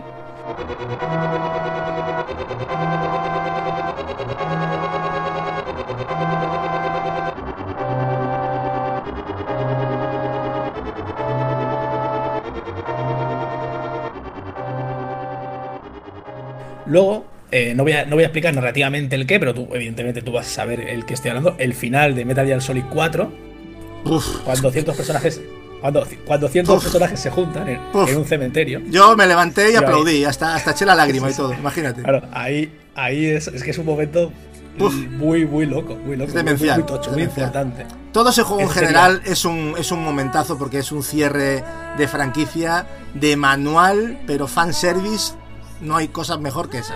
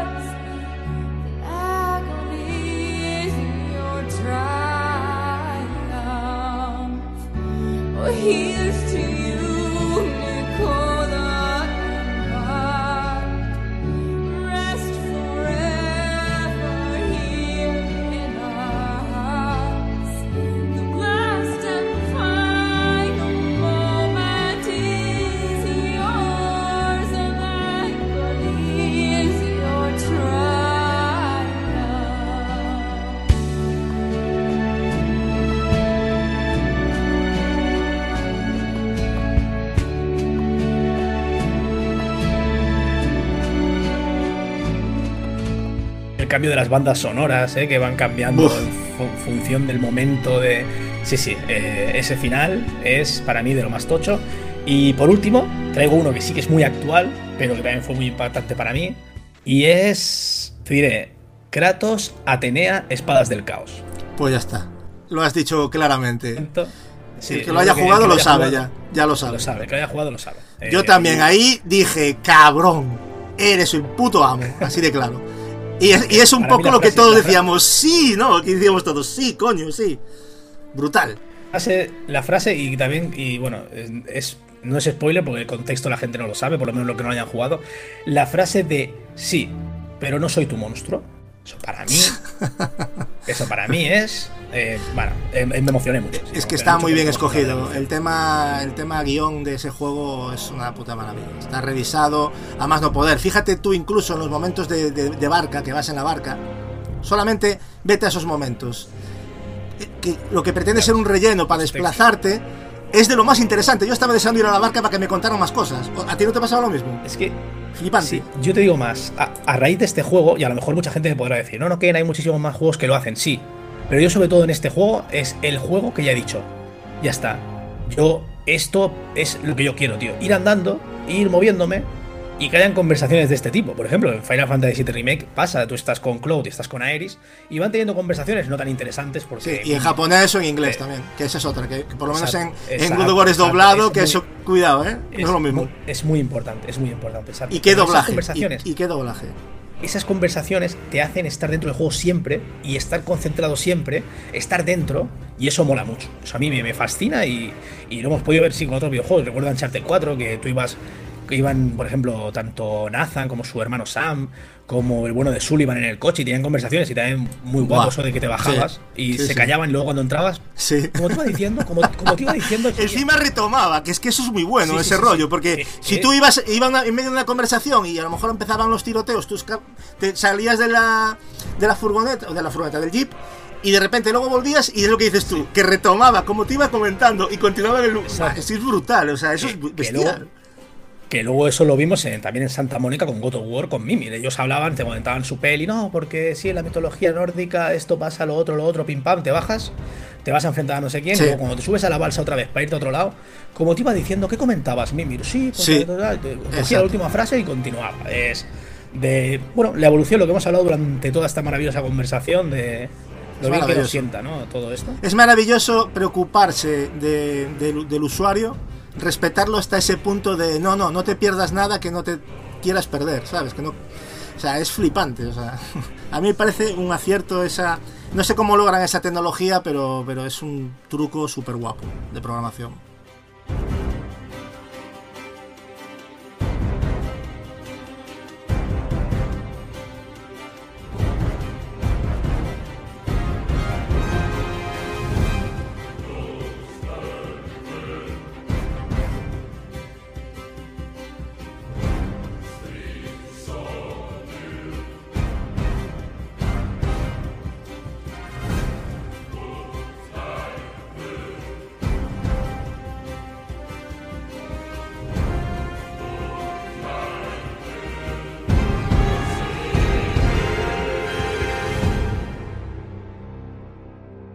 Y bueno, yo creo que ya has citado tres, ¿no? Me consta. Serían, eh, bueno, Espadas Caos, Final Metal Gear Solid y mis primeros pasos en Zelda. Exactamente, yo creo que... Y bueno, y podríamos hacer un podcast incluso de momentos de los videojuegos, ¿verdad? para un podcast, ¿no? Eso daría para... incluso... y, y, solo, tú, solo tú y yo, que si nos juntamos todos, nosotros ya tenemos carrete, pero tú imagínate si nos juntamos todos a hacer aquí el debate. daría para una sección, una sección semanal. daría para sección semanal. bueno, no, no, demos ideas, que si no luego ya sabes lo que pasa. Eh, bueno, Ken, em, eh, ¿existe hoy en día para ti algún juego que puedas considerar el mejor de la historia?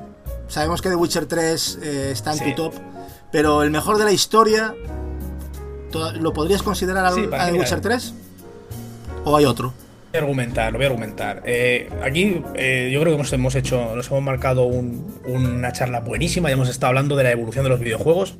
Por desgracia, The Witcher 3 no, no tendría la, no diré profundidad narrativa, yo creo que el juego es muy profundo, pero sí que es verdad que le faltarían esos momentos tan lineales y guapos como puede tener, por ejemplo, God of War, esas conversaciones tan de, de, de, de, ave, ¿no?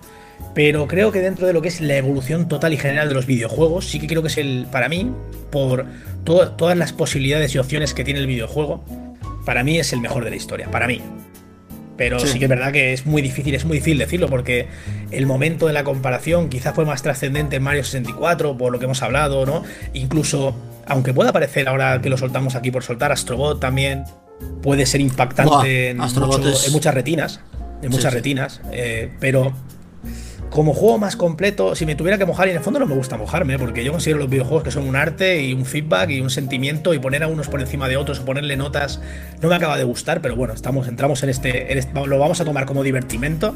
Y si tuviera que elegir uno, creo que The Witcher 3 Wellhaven es el más completo de la historia. Recientemente hicieron un top, creo que de los 50 mejores, y creo que estaba The Last of Us de primero, ¿no? No sé si lo, lo viste, pero me pareció bastante. Para mí. Una lista bastante. Uf, que yo no haría nunca, eh, sería complicado eso hacerlo. The Last of Us para mí es el mejor juego de la pasada generación. Eh, metiéndolo en la, en la parrilla de que The Last of Us Remastered es un videojuego que vamos a colocarlo de PS3, ¿no? El, original, quiero decir, ¿no? Es un videojuego enorme, pero me, mola más The Witcher 3 Wellhound. No sé, le veo más No, a ver, yo también estoy contigo. Aparte que tampoco, yo considero que The Last of Us tiene también sus fallos, pero como comentábamos antes, todos los juegos, no hay ningún, ningún juego que sea perfecto. Y luego ya va a depender de los gustos, ¿no? Eh, The Last of Us lo que tiene es una realización de quitarse el hipo. A mí jugablemente me gusta, no inventa nada, pero está más que correcto. Pero sobre todo lo que te encandila ese juego es sus personajes, la historia y el mundo en el que se vive Sí. esa historia, ¿no? Cuando te, cuando te he estado haciendo, bueno, mis ejemplos o mis tops o mis videojuegos han sido videojuegos más enfocados a mis impactos personales. The Last of Us a mí, por ejemplo, me impactó, sobre todo porque es que es un videojuego de Naughty Dog, estamos hablando de una de mis No. desarrolladoras favoritas, o sea, para mí está en lo más alto también. Probablemente Y- hubiera estado en el top 6, de- del top 5, pues hubiera estado en el 6, muy probablemente, o el 7, pero el impacto que tuve, eh, por el momento, en la época, el instante que lo jugué es inferior a los 5 videojuegos que te he mencionado anteriormente. Pero momentos impactantes, sin decirlo, vamos a respetarlo. Eh, ¿Cómo empieza? Lo que pasa al principio del Sí. juego ya te, des- te destroza. O sea, eh, decir, no puede ser, no. O sea, de, esto que dices tú, no, por favor. O sea, ¿sabes? Y dices tú, que es un juego, una- céntrate. Es que te mete tanto en el papel que es flipante. O sea, y eso es de, de valorar, ¿no? decir desde el minuto uno diciéndote, oye, que esto no es un Uncharted, ¿eh? que aquí vamos, aquí vamos a, aquí jugamos a otra cosa, aquí vamos al drama, aquí vamos a, a la tragedia. Y Sí. el videojuego flirtea todo momento con Y espérate, y espérate en el 2 que ya ha adelantado el Neil Druckmann, que va a ser bastante más duro que el 1, ¿eh? O sea, que van a tocar temas que, cuidado, va a haber bastante polémica, ¿eh? Y yo me alegro, ¿eh? Yo quiero juegos maduros y que me, y que me revuelquen el corazón y que me rompan los sentidos. O sea, es lo que quiero. Claro. O sea, los videojuegos eh, tienen que tomarse en serio a sí mismos y por qué una serie sí y un juego no. Es decir, por qué si hay un tema controver controvertido, Exacto. polémico en un videojuego se toma tan mal, ¿no? Yo recuerdo la polémica que hubo con Detroit y con Human, ¿no? Eh, Sí, sí. Eh, había un momento que había un momento que digamos el padre abusaba de la hija pero no era la hija que realmente era un robot pero bueno eso en una serie no pasa nada es bueno formaría parte de digamos de la polémica pero en un videojuego se toma fatal no hay que tomarse nos tenemos que tomar en serio nosotros mismos y Ya pasó. el videojuego también tiene Ya pasó con Heavy Rain, ¿te acuerdas? ¿Te acuerdas que con Heavy Rain ya pasó? Que hubo una polémica tremenda por el tema de, de los menores y tal. Pero, a ver, como dices tú, o sea, es que sí, ¿por qué no, si, no- si es un tema que se trata en una película, ¿por qué no se trata en un videojuego? Por ejemplo, eh, CD Projekt fue muy valiente con el tema sexual. Para mí, fue de los estudios más valientes a nivel sexual, en contenido sexual, con The Witcher 3. Y creo que estamos de acuerdo, ¿no? Que es algo que está un poco tabú todavía a día de hoy. Sí. Parece mentira que la gente se escandalice porque por ver a dos personas eh, eh, follando, haciendo el amor o como quieras llamarlo, ¿no? Me parece que ya, esas épocas ya tienen que ser del pasado, ¿no? Es como The Last of Us 2, por ejemplo, ese beso gay, ¿no? Que se ve. Pues ¿por qué, por qué no tratarlo con la normalidad que merece? ¿No? Eh, no lo entiendo. Tanta polémica. eh, CD Projekt Red, dentro de todo este tema ahora todavía un paso más allá dentro con uno con CD Projekt digo, perdona con Cyberpunk 2077 con el tema de que la gente pueda sacarse o colocarse el miembro vamos a decirlo Eh, y eso también ha generado mucha polémica en lo que es un colectivo de bueno un colectivo importante dentro de la sociedad Vivimos en una sociedad de pieles finas, Ken, para mí, ¿eh? Con todo el respeto. Yo estoy muy. Yo, sobre todo, estoy muy en contra de la censura, ¿no? Y de la censura previa y todo esto a mí, en un videojuego que es PEGI 18 y que se intenta tomar en serio a sí mismo, nosotros que conocemos precisamente a CD Projekt Red, me parece una, una polémica absurda, de verdad. Es, como Es si que para, de ¿para qué está? ¿Para qué está el Peggy? Entonces, Claro. digo yo. ¿Para qué Claro, tú, imagínate, tú imagínate que Juego de Tronos, la mejor serie de la historia para mí, en el capítulo 1 que sea una teta, eh, la gente pone, se pone las manos a la cabeza, tío, ¿no? Estamos hablando de que entra dentro de, bueno, pues ellos han querido colocar aquí, ellos le dan la naturalidad de la realidad, ¿no? Pues ya está. Pues con CD Projekt Red o con, con cualquier videojuego, pues se tiene que tomar, pues también con la naturalidad que se le tiene que tomar en una serie. La censura es mala, simplemente hay que indicar el contenido que tenga una obra y punto. Y cada uno es eh, responsable de lo que ve y de lo que consume. Yo creo que la censura tiene que estar en uno mismo, ¿no? Exacto, exacto, sí, con el PEGI, yo creo que con el PEGI 18 ya está más que hiper mega super justificado. Yo creo que también. Es que si no, quitémoslo ya está, y nos dejamos de tonterías, porque.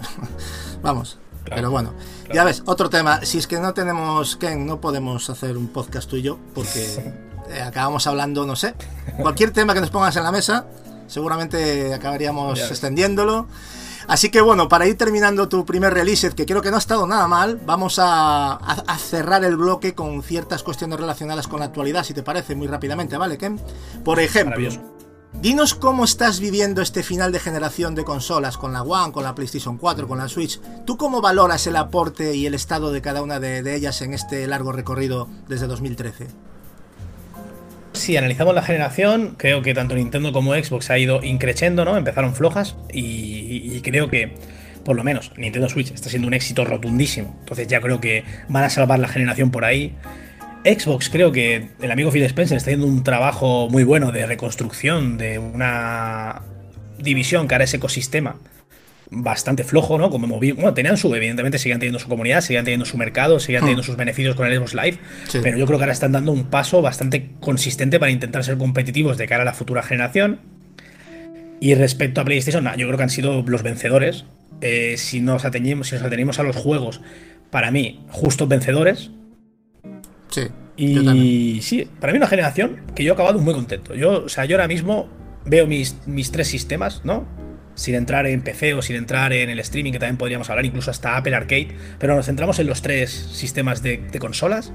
Y yo estoy muy contento. Yo veo Nintendo Switch, veo Xbox One X y veo PS4 Pro. Y cada una me aporta algo diferente e interesante a, a, mi, a mí como jugador. Yo creo que el único pero que se le pudo poner a, Microsoft con la One fue, fueron los inicios titubeantes, ¿no? Por culpa de Don Matrix, sobre todo. Pero por lo demás, yo creo que ahora Phil Spencer está levantando un poco el vuelo. Y yo ahora veo un futuro bastante esperanzador para, para Microsoft si al final todo se hace como, como se tiene que hacer, ¿no? Contigo, al principio de Microsoft fue un suicidio. O sea, tú no puedes colocar una consola 100 eh, euros por encima de la competencia y bueno, y centrándose más en unos aspectos externos al videojuego, fue un error enorme. Y eso que el inicio de la generación, sí, porque si los exclusivos hubieran sido la balanza eh, al inicio de la generación, incluso Xbox tenía argumentos, ¿no? Eh, no empezó mal, no empezó mal, no empezó mal. un Forza, ¿no? Por ahí también tenían, que si tenían Darksiders 3, creo que era. No, no, Darksiders no. Dead Rising 3. Dead Rising 3. Sí. se me ha ido a mí con el Darksiders, fíjate. Sí, sí, bueno, normal. Tenían Dead Rising 3, que en aquella época yo recuerdo que era un juego bastante cotizadillo. ¿eh? Ahora se ve que ha perdido fuelle con el 4 y con el 3. Pero bueno, tenía sus argumentos. El Razor Ron, que se veía eso, que era un ¿eh? escándalo. Perdió peso, ¿eh? es muy curioso porque Dead oh, era muy, muy, muy buena IP, pero ahora está un poco que pasa desaparecida, ¿no? Y eso que el 4 a mí me gustó bastante. ¿eh? Sí. Sí, pero, también el hecho de que el primero fue una, una brutalidad. El segundo estuvo bien, aunque a mí me, molestó bastante esto de, que te coloquen el cronómetro en el culo. No sé si te acuerdas que tenías un tiempo en el que tenías que hacerlo todo. Exacto. Pero eso me molestó un poco como jugador, pero bueno, es, es, la propuesta que tienen, tampoco la critico. Y el 3, bueno, parece ser que ya fue más flojillo. Bueno, le fue perdiendo fuelle. Es que no es fácil mantener una, saga. El, el 3 en cooperativo, porque si no, no hay quien se lo trague ese juego, para mí. ¿eh? Pero bueno, eso ya son gustos personales.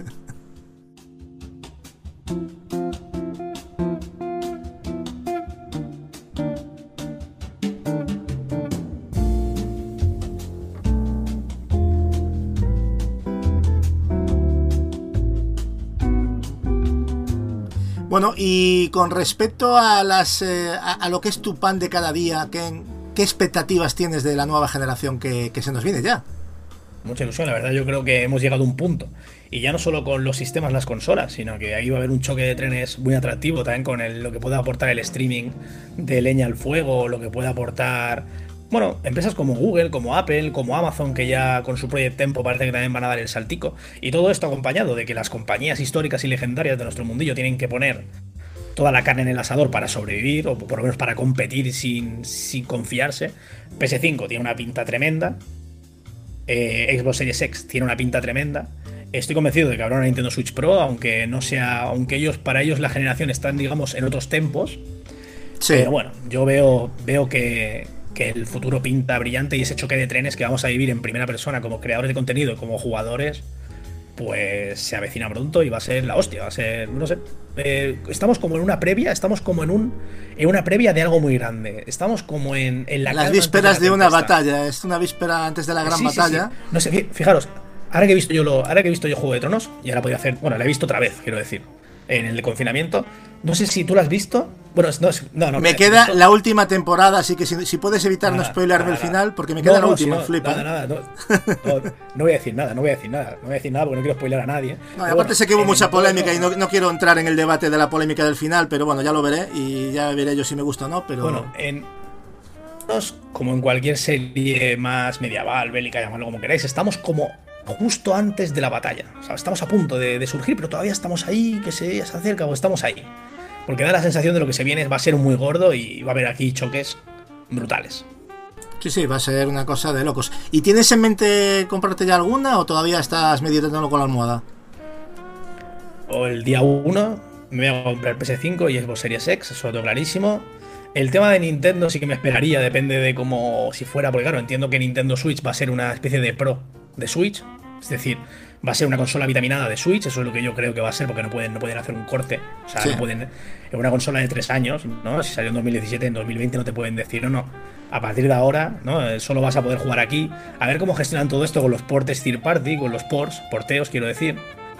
Pero bueno, Nintendo sí que podría esperarme más, no tengo prisa, en 2017 adquirí la última, entonces, bueno, pero sí que es verdad que Series X y PS5 yo ya tengo preparado el dinero apartado y ya el día 1 me las traigo. Espero que no salga el mismo día, para, no llevar las dos a la vez, pero... Bueno, pero bueno y si no, una la financias y la otra la pagas a mano y ya está, no pasa nada. algo, algo gestionaremos, pero lo que está claro es que, que esas dos el día 1 caen porque yo, yo lo gozo mucho esto y y las necesito. ¿Cómo, se, ¿Cómo se disfruta? Porque hay gente que no lo entiende, ¿no? Que dice, ah, tienes tanta prisa por comprar. Lo que se disfruta el día uno comprando la consola y abriendo la caja, simplemente tu unboxing personal, conectándola y encendiéndola por primera vez, solo los que amamos los videojuegos creo que lo podemos entender. Eso es una de las razones también por las que, aparte del videojuego físico, es por lo que me sabe mal que el streaming se imponga, ¿no? Porque eh, eso de la ilusión, ¿no? Que tenemos todos con las los primeros juegos de las primeras consolas, con el llévate la consola, pruébala, ponla, tal, no sé qué. Sí, sí que es verdad que, el streaming, y yo ahora mismo, y, lo digo, yo soy un defensor de Stadia en, lo que es eh, a experiencia, ¿eh? A lo que es a experiencia, no tanto puede ser en el modelo de negocio. Bueno, no, tanto como Marcos, ¿eh? Marcos lo defiende más que tú. Sí, Marcos lo defiende más, pero bueno, yo soy su, soy su, soy su Padawan. Eres su Padawan, exactamente soy su padre. Pero lo que quiero decir es que sí, que el streaming entiendo, oye, que es súper, super, o sea, es súper natural. O sea, tú cuando te pones a jugar. Yo, yo estaba jugando a Destiny 2 ahora, con Stadia. Y eso coges el mando y ya está. Eh, y, funciona bien. Y te quedas flipando. Y es súper natural y lo, y lo llevas con una naturalidad brutal. Pero, me sabe súper mal. Me sabe súper mal perder esa magia, tío. Perder la magia de, de estar esperando eh, finales del 2020 para tener un sistema nuevo, aunque me gaste más dinero. Si es que el dinero se ha de gastar en ilusión y en eso, ¿no? Me sabe mal. Con respecto a este punto, Ken, ¿tú crees que el videojuego pasa irremediablemente por, por el streaming? ¿Tú de verdad lo crees? Irremediablemente, o sea, 100% espero que no, porque ya se ha visto en, otro, en otros socios y el nuestro es muy, muy peculiar, nuestro es especial. En otros socios se ha visto ¿no? que se sigue manteniendo. Yo, por ejemplo, en la última de Spider-Man, el de Spider-Man, quiero decir, del universo Marvel, me la he comprado física. Entonces, la puedo reproducir en la Xbox One X. Todavía existe ese formato, ¿no? Y en el mundo de los videojuegos, que es un ocio diferente, todavía creo que va a ser más difícil que puede desaparecer el formato físico. Entonces yo creo que las consolas por ahí van a seguir teniendo un espacio. Luego, van a perder usuarios. Si las compañías que fomentan el videojuego, vamos a decirlo, de consola, a su vez, fomentan el streaming, pues yo creo que más o menos van a estar viviendo, ¿no? Van a ser como, vamos a ser un sistema híbrido. Y luego encima, es un debate que tengo yo mucho con mi hermano, ¿no? Eh, él dice que vamos a tener 100% seguro, 99,9 seguro, el videojuego como servicio, 100%. Que las compañías third party llegarán a acuerdos con con las compañías que tienen servicios para que se coloquen. Perdón. Y estas, pues ya digamos, pues yo qué sé, viene Capcom y le dice a PlayStation, mira, te pongo el Resident Evil 9 aquí si me pagas X. Y yo creo que no, yo creo que eso no va a existir nunca. En el mundo de las series sí tienen sentido porque las series antiguamente era eso. Yo hago mi serie, llego a un acuerdo con una distribuidora y me la pone en su canal, yo qué sé. La Fox, es Los Simpsons. Se la vendo a Antena 3 en España, se la vendo a no sé quién a Italia. Tiene sentido que las series sean así. Pero los videojuegos que salen día 1 a 70 pavos y la gente los compra, va a ser imposible que esa parte del pastel desaparezca o que las compañías quieran que desaparezca. Entonces yo creo que nos vamos a ir a un sistema híbrido de servicios, ventas y streaming físico y digital que yo creo que puede convivir. Evidentemente los porcentajes variarán, eh, cada vez le irá comiendo la tostada más el digital al físico y el streaming pues al físico y al digital, ya lo veremos. Pero bueno, yo creo que vamos a tener un mundo plural. Sí, yo pienso como tú. De hecho, lo que bien comentas de que la gente se compra los juegos de salida, eh, o, por lo menos paga, le gusta pagar su dinero, no le importa. Microsoft por eso ha tirado un poco por el tema de servicio también, para darle espacio a esa gente que a lo mejor no quiere invertir tanto, pero quiere tener juegos, ¿no? Que había, mucha gente que no pasaba por caja o esperaba muchísimo para desembolsar un dinero. Y a lo mejor ese, ese, ese, ese servicio que va a tener con Xcloud, que ahí va a ir el streaming, ¿no? Y que lo tiene actualmente con Game Pass, pues yo creo que ahí va a tener, yo creo que hay cabida, como dices tú, para no enrollarnos más con el tema, que va a haber cabida para todos. Y como digo yo, si todavía se siguen vendiendo CDs de música, con cómo estamos con el tema de la música, pues por algo será, ¿no? digo yo, ¿no? Si se venden vinilos, pues imagínate. Y vinilos, bueno, ya no digamos, es que al final siempre va a haber el factor coleccionista también y de la gente, eso eso nunca se va a perder, yo creo. O por lo menos, seguramente tú y yo ya no estamos en este planeta cuando, cuando eso suceda. Así que para nosotros no es una preocupación, por lo menos, ¿no?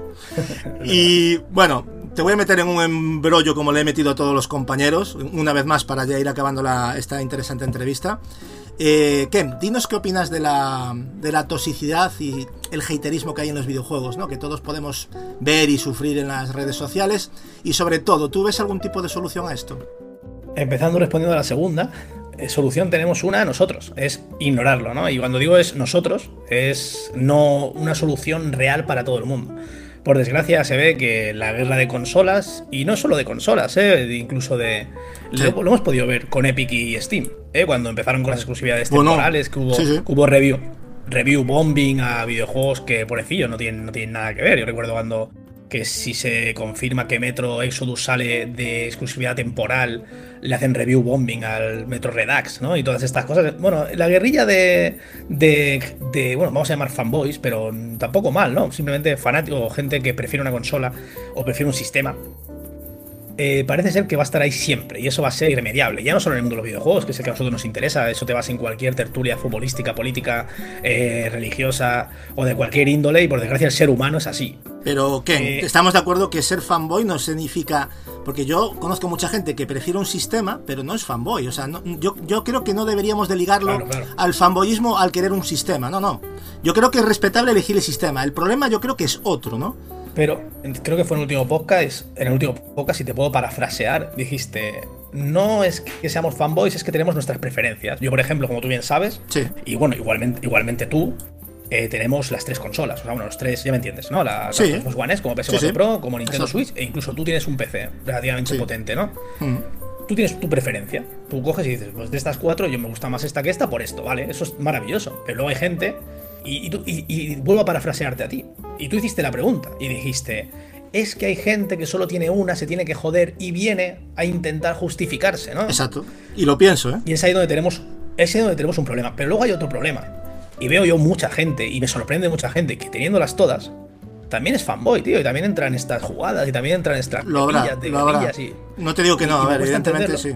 Sí son una, son una minoría, evidentemente, Gachu, pero yo los conozco, ¿eh? Conozco gente que ve, no sé, por alguna razón extraña de la vida, pues. Y, evidentemente no me estoy refiriendo a creadores de contenido que hacen esto o fomentan esto para obtener beneficios. Eso, eso no, no entro aquí, entro en gente que a mí me sorprende que dice, hostia, ¿y tú por qué serás, por qué serás así, tío? Si tienes la posibilidad de disfrutar de los videojuegos en su totalidad. Es llamar la atención, quizás, a lo mejor. A veces son réditos de, por el tema de interés personal, ¿no? De, ya no quiero entrar más allá de eso, pero bueno. Vale, sí, puede ser que vaya por ahí, sí. Pero bueno, eh, pero realmente, ¿tú por qué crees que, los videojuegos generan tanto odio? Porque al final es una cosa que no tiene mucho sentido, ¿no? Es una cosa para entretenernos, para, sobre todo para, para compartir impresiones con los demás, eh, pero al final se convierte en una, en una competición de quién la tiene más larga, ¿no? Solo hay que ver ahora cómo está el tema, que no es nuevo, ¿eh? Pero lo digo porque es la actualidad, de cómo está el tema de Xbox eh, Series X con el tema de los teraflops que ahora parece ser que PlayStation pues se ha olvidado de hacer videojuegos y todo lo, todo lo hace mal, que ha hecho cosas mal, ¿eh? o por lo menos no al tiempo que, le correspondía hacerla. Pero tú no lo ves así. Sí, no, y encima, por ejemplo, si somos justos, PlayStation le, de momento en lo que queda de generación le quedan dos exclusivazos por salir. De hecho, ya tienen fecha en junio y en julio de las dos Parte 2 y Ghost of Tsushima, ¿no? Técnicamente los deberes están hechos. un año más, una generación más, porque PlayStation 3 también acabó muy bien. ¿No? Tú has sido, tú has cogido, tú coges los años y tienes un exclusivazo cada año. Me viene el año pasado de Test Stranding, hace dos años God hace tres años Uncharted 4 y así acompañado de Blackboard y Famous Second Son, Horizon Zero Dawn, infinidad de exclusivos. ¿no? Yo creo que se ha hecho el trabajo bien. Quizás donde podría estar la crítica es en el marketing, ¿no? Que se anunció todo demasiado pronto, igual se tendría que haber dosificado para que esta, vamos a decirlo, batalla mediática, ¿no? Tuvieras tus golpes en la mesa en los momentos oportunos porque creo que el último anuncio importante que se hizo fue a finales del 17 en la Paris Game Week, que fue Ghost of o finales del 16, fíjate lo que te digo, creo que fue 17. Bueno, lo que quiero decir es que no es justificable, o sea, Sony no se le Sony ha hecho los deberes bien en lo que a, videojuegos se refiere. También lo está haciendo bien ahora Xbox One, está, bueno, Xbox, lo que es la plataforma Xbox, está colocando las semillitas para los futuros exclusivos. Yo creo que estamos en un momento que tenemos que estar ilusionados por lo que nos viene y no estar, pues, enfadados, porque a veces da la sensación, como tú bien dices, hay una plataforma que lo hace todo mal y una plataforma que lo hace todo bien y realmente los que estamos aquí el día a día tenemos que lidiar, intentamos, bueno, reflejar un poco la verdad y nos llueven palos hasta en el carnet de identidad. Y, bueno, a ti sobre todo, lo siento, decirlo, pero estás muchísimo más expuesto todavía que nosotros. Yo la verdad es que con la, con, la comunidad, bueno, cuando digo nosotros también te incluyo a ti dentro del podcast, evidentemente, pero ya me, ya me entiendes, ¿no? Por separar un poquito lo que es tu canal eh, principal y lo que es el podcast, que bueno, ya viste que algún comentario también nos llega, ¿no? De gente que conociéndonos y sabiendo lo que decimos, que dices tú, pero ¿cómo dice esto realmente, ¿no? Pero bueno, sí, siempre hay alguien que, que no lo ve así y lo ve de otra manera o lo quiere ver de otra manera, ¿no? Y luego también comportamientos que son lamentables. Lo que ha pasado ahora con. Yo, por ejemplo, en el día de ayer tuve que bloquear eh, bastante, bueno, no sé si 7 o 8 personas porque estaban spoileando a la gente de las, de las tofas. Lo sabía, cuando vi tu vídeo que dijiste, por favor, no, bueno, y ya basta que digas eso claro. para que la gente vaya a hacerlo. Mm. tuve que entrar yo para bloquearlos, para intentar que la gente que entre después no se los coma. Yo unos, evidentemente me los comí con patatas porque estaban ahí. No me los comí enteros porque la gente escribía ahí 17 líneas de spoiler. Y yo cuando vi las dos primeras frases que ya iban en esa línea dije, ya está tú no, no cumples los requisitos para estar aquí porque estás simplemente jodiendo a la peña. ¿Qué justificación tienes querer spoilear?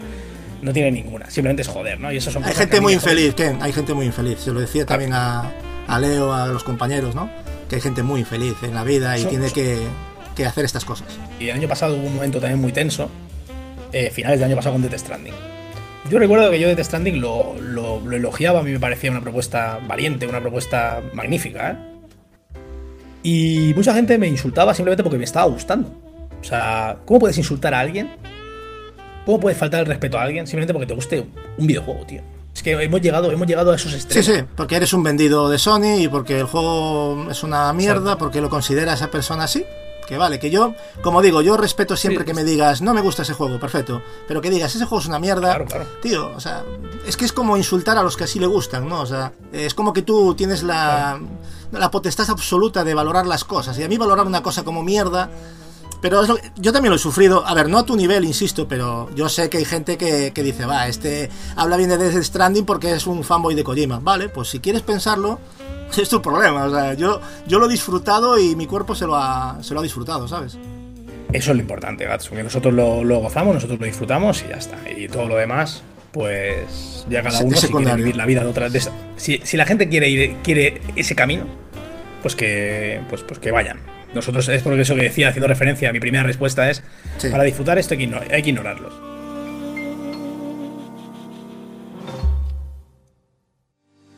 Bueno, Ken, ¿has echado en falta alguna pregunta o te has quedado con ganas de decir algo? Porque yo creo que nos ha quedado un podcast bastante curiosete, ¿no? Hemos conocido muchas cosas de ti, opiniones que ya sabíamos y otras que no.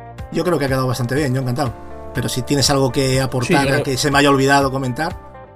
Yo creo que hemos tocado casi todos los palos, hemos hablado de la evolución de los videojuegos en, mi vida, ¿no? En mi camino y, bueno, y sobre todo la parte buena de la evolución viene ahora, que es el futuro, y ojalá podamos seguir escribiéndolo, pues en este caso juntos y poder seguir hablándolo, tanto aquí en el punto, en el punto de mira eh, como por supuesto en mi canal.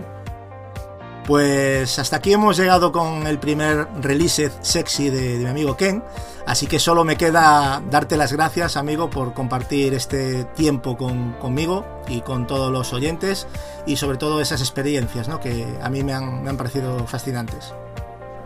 A ti por darme la oportunidad de, estar aquí una vez más y también pues, poder compartir el videojuego no solo contigo, con nuestros compañeros de podcast y por supuesto con todos los oyentes. Al igual que le dije al resto de colaboradores que eh, espero verte por aquí de nuevo con el contenido que tú elijas traer para, para próximos releases, ¿no? Que a lo mejor un día te animas ¿eh? y un día te apetece hablar de algo y ya sabes que el release está a tu disposición para, para tu propio contenido, ya lo sabes.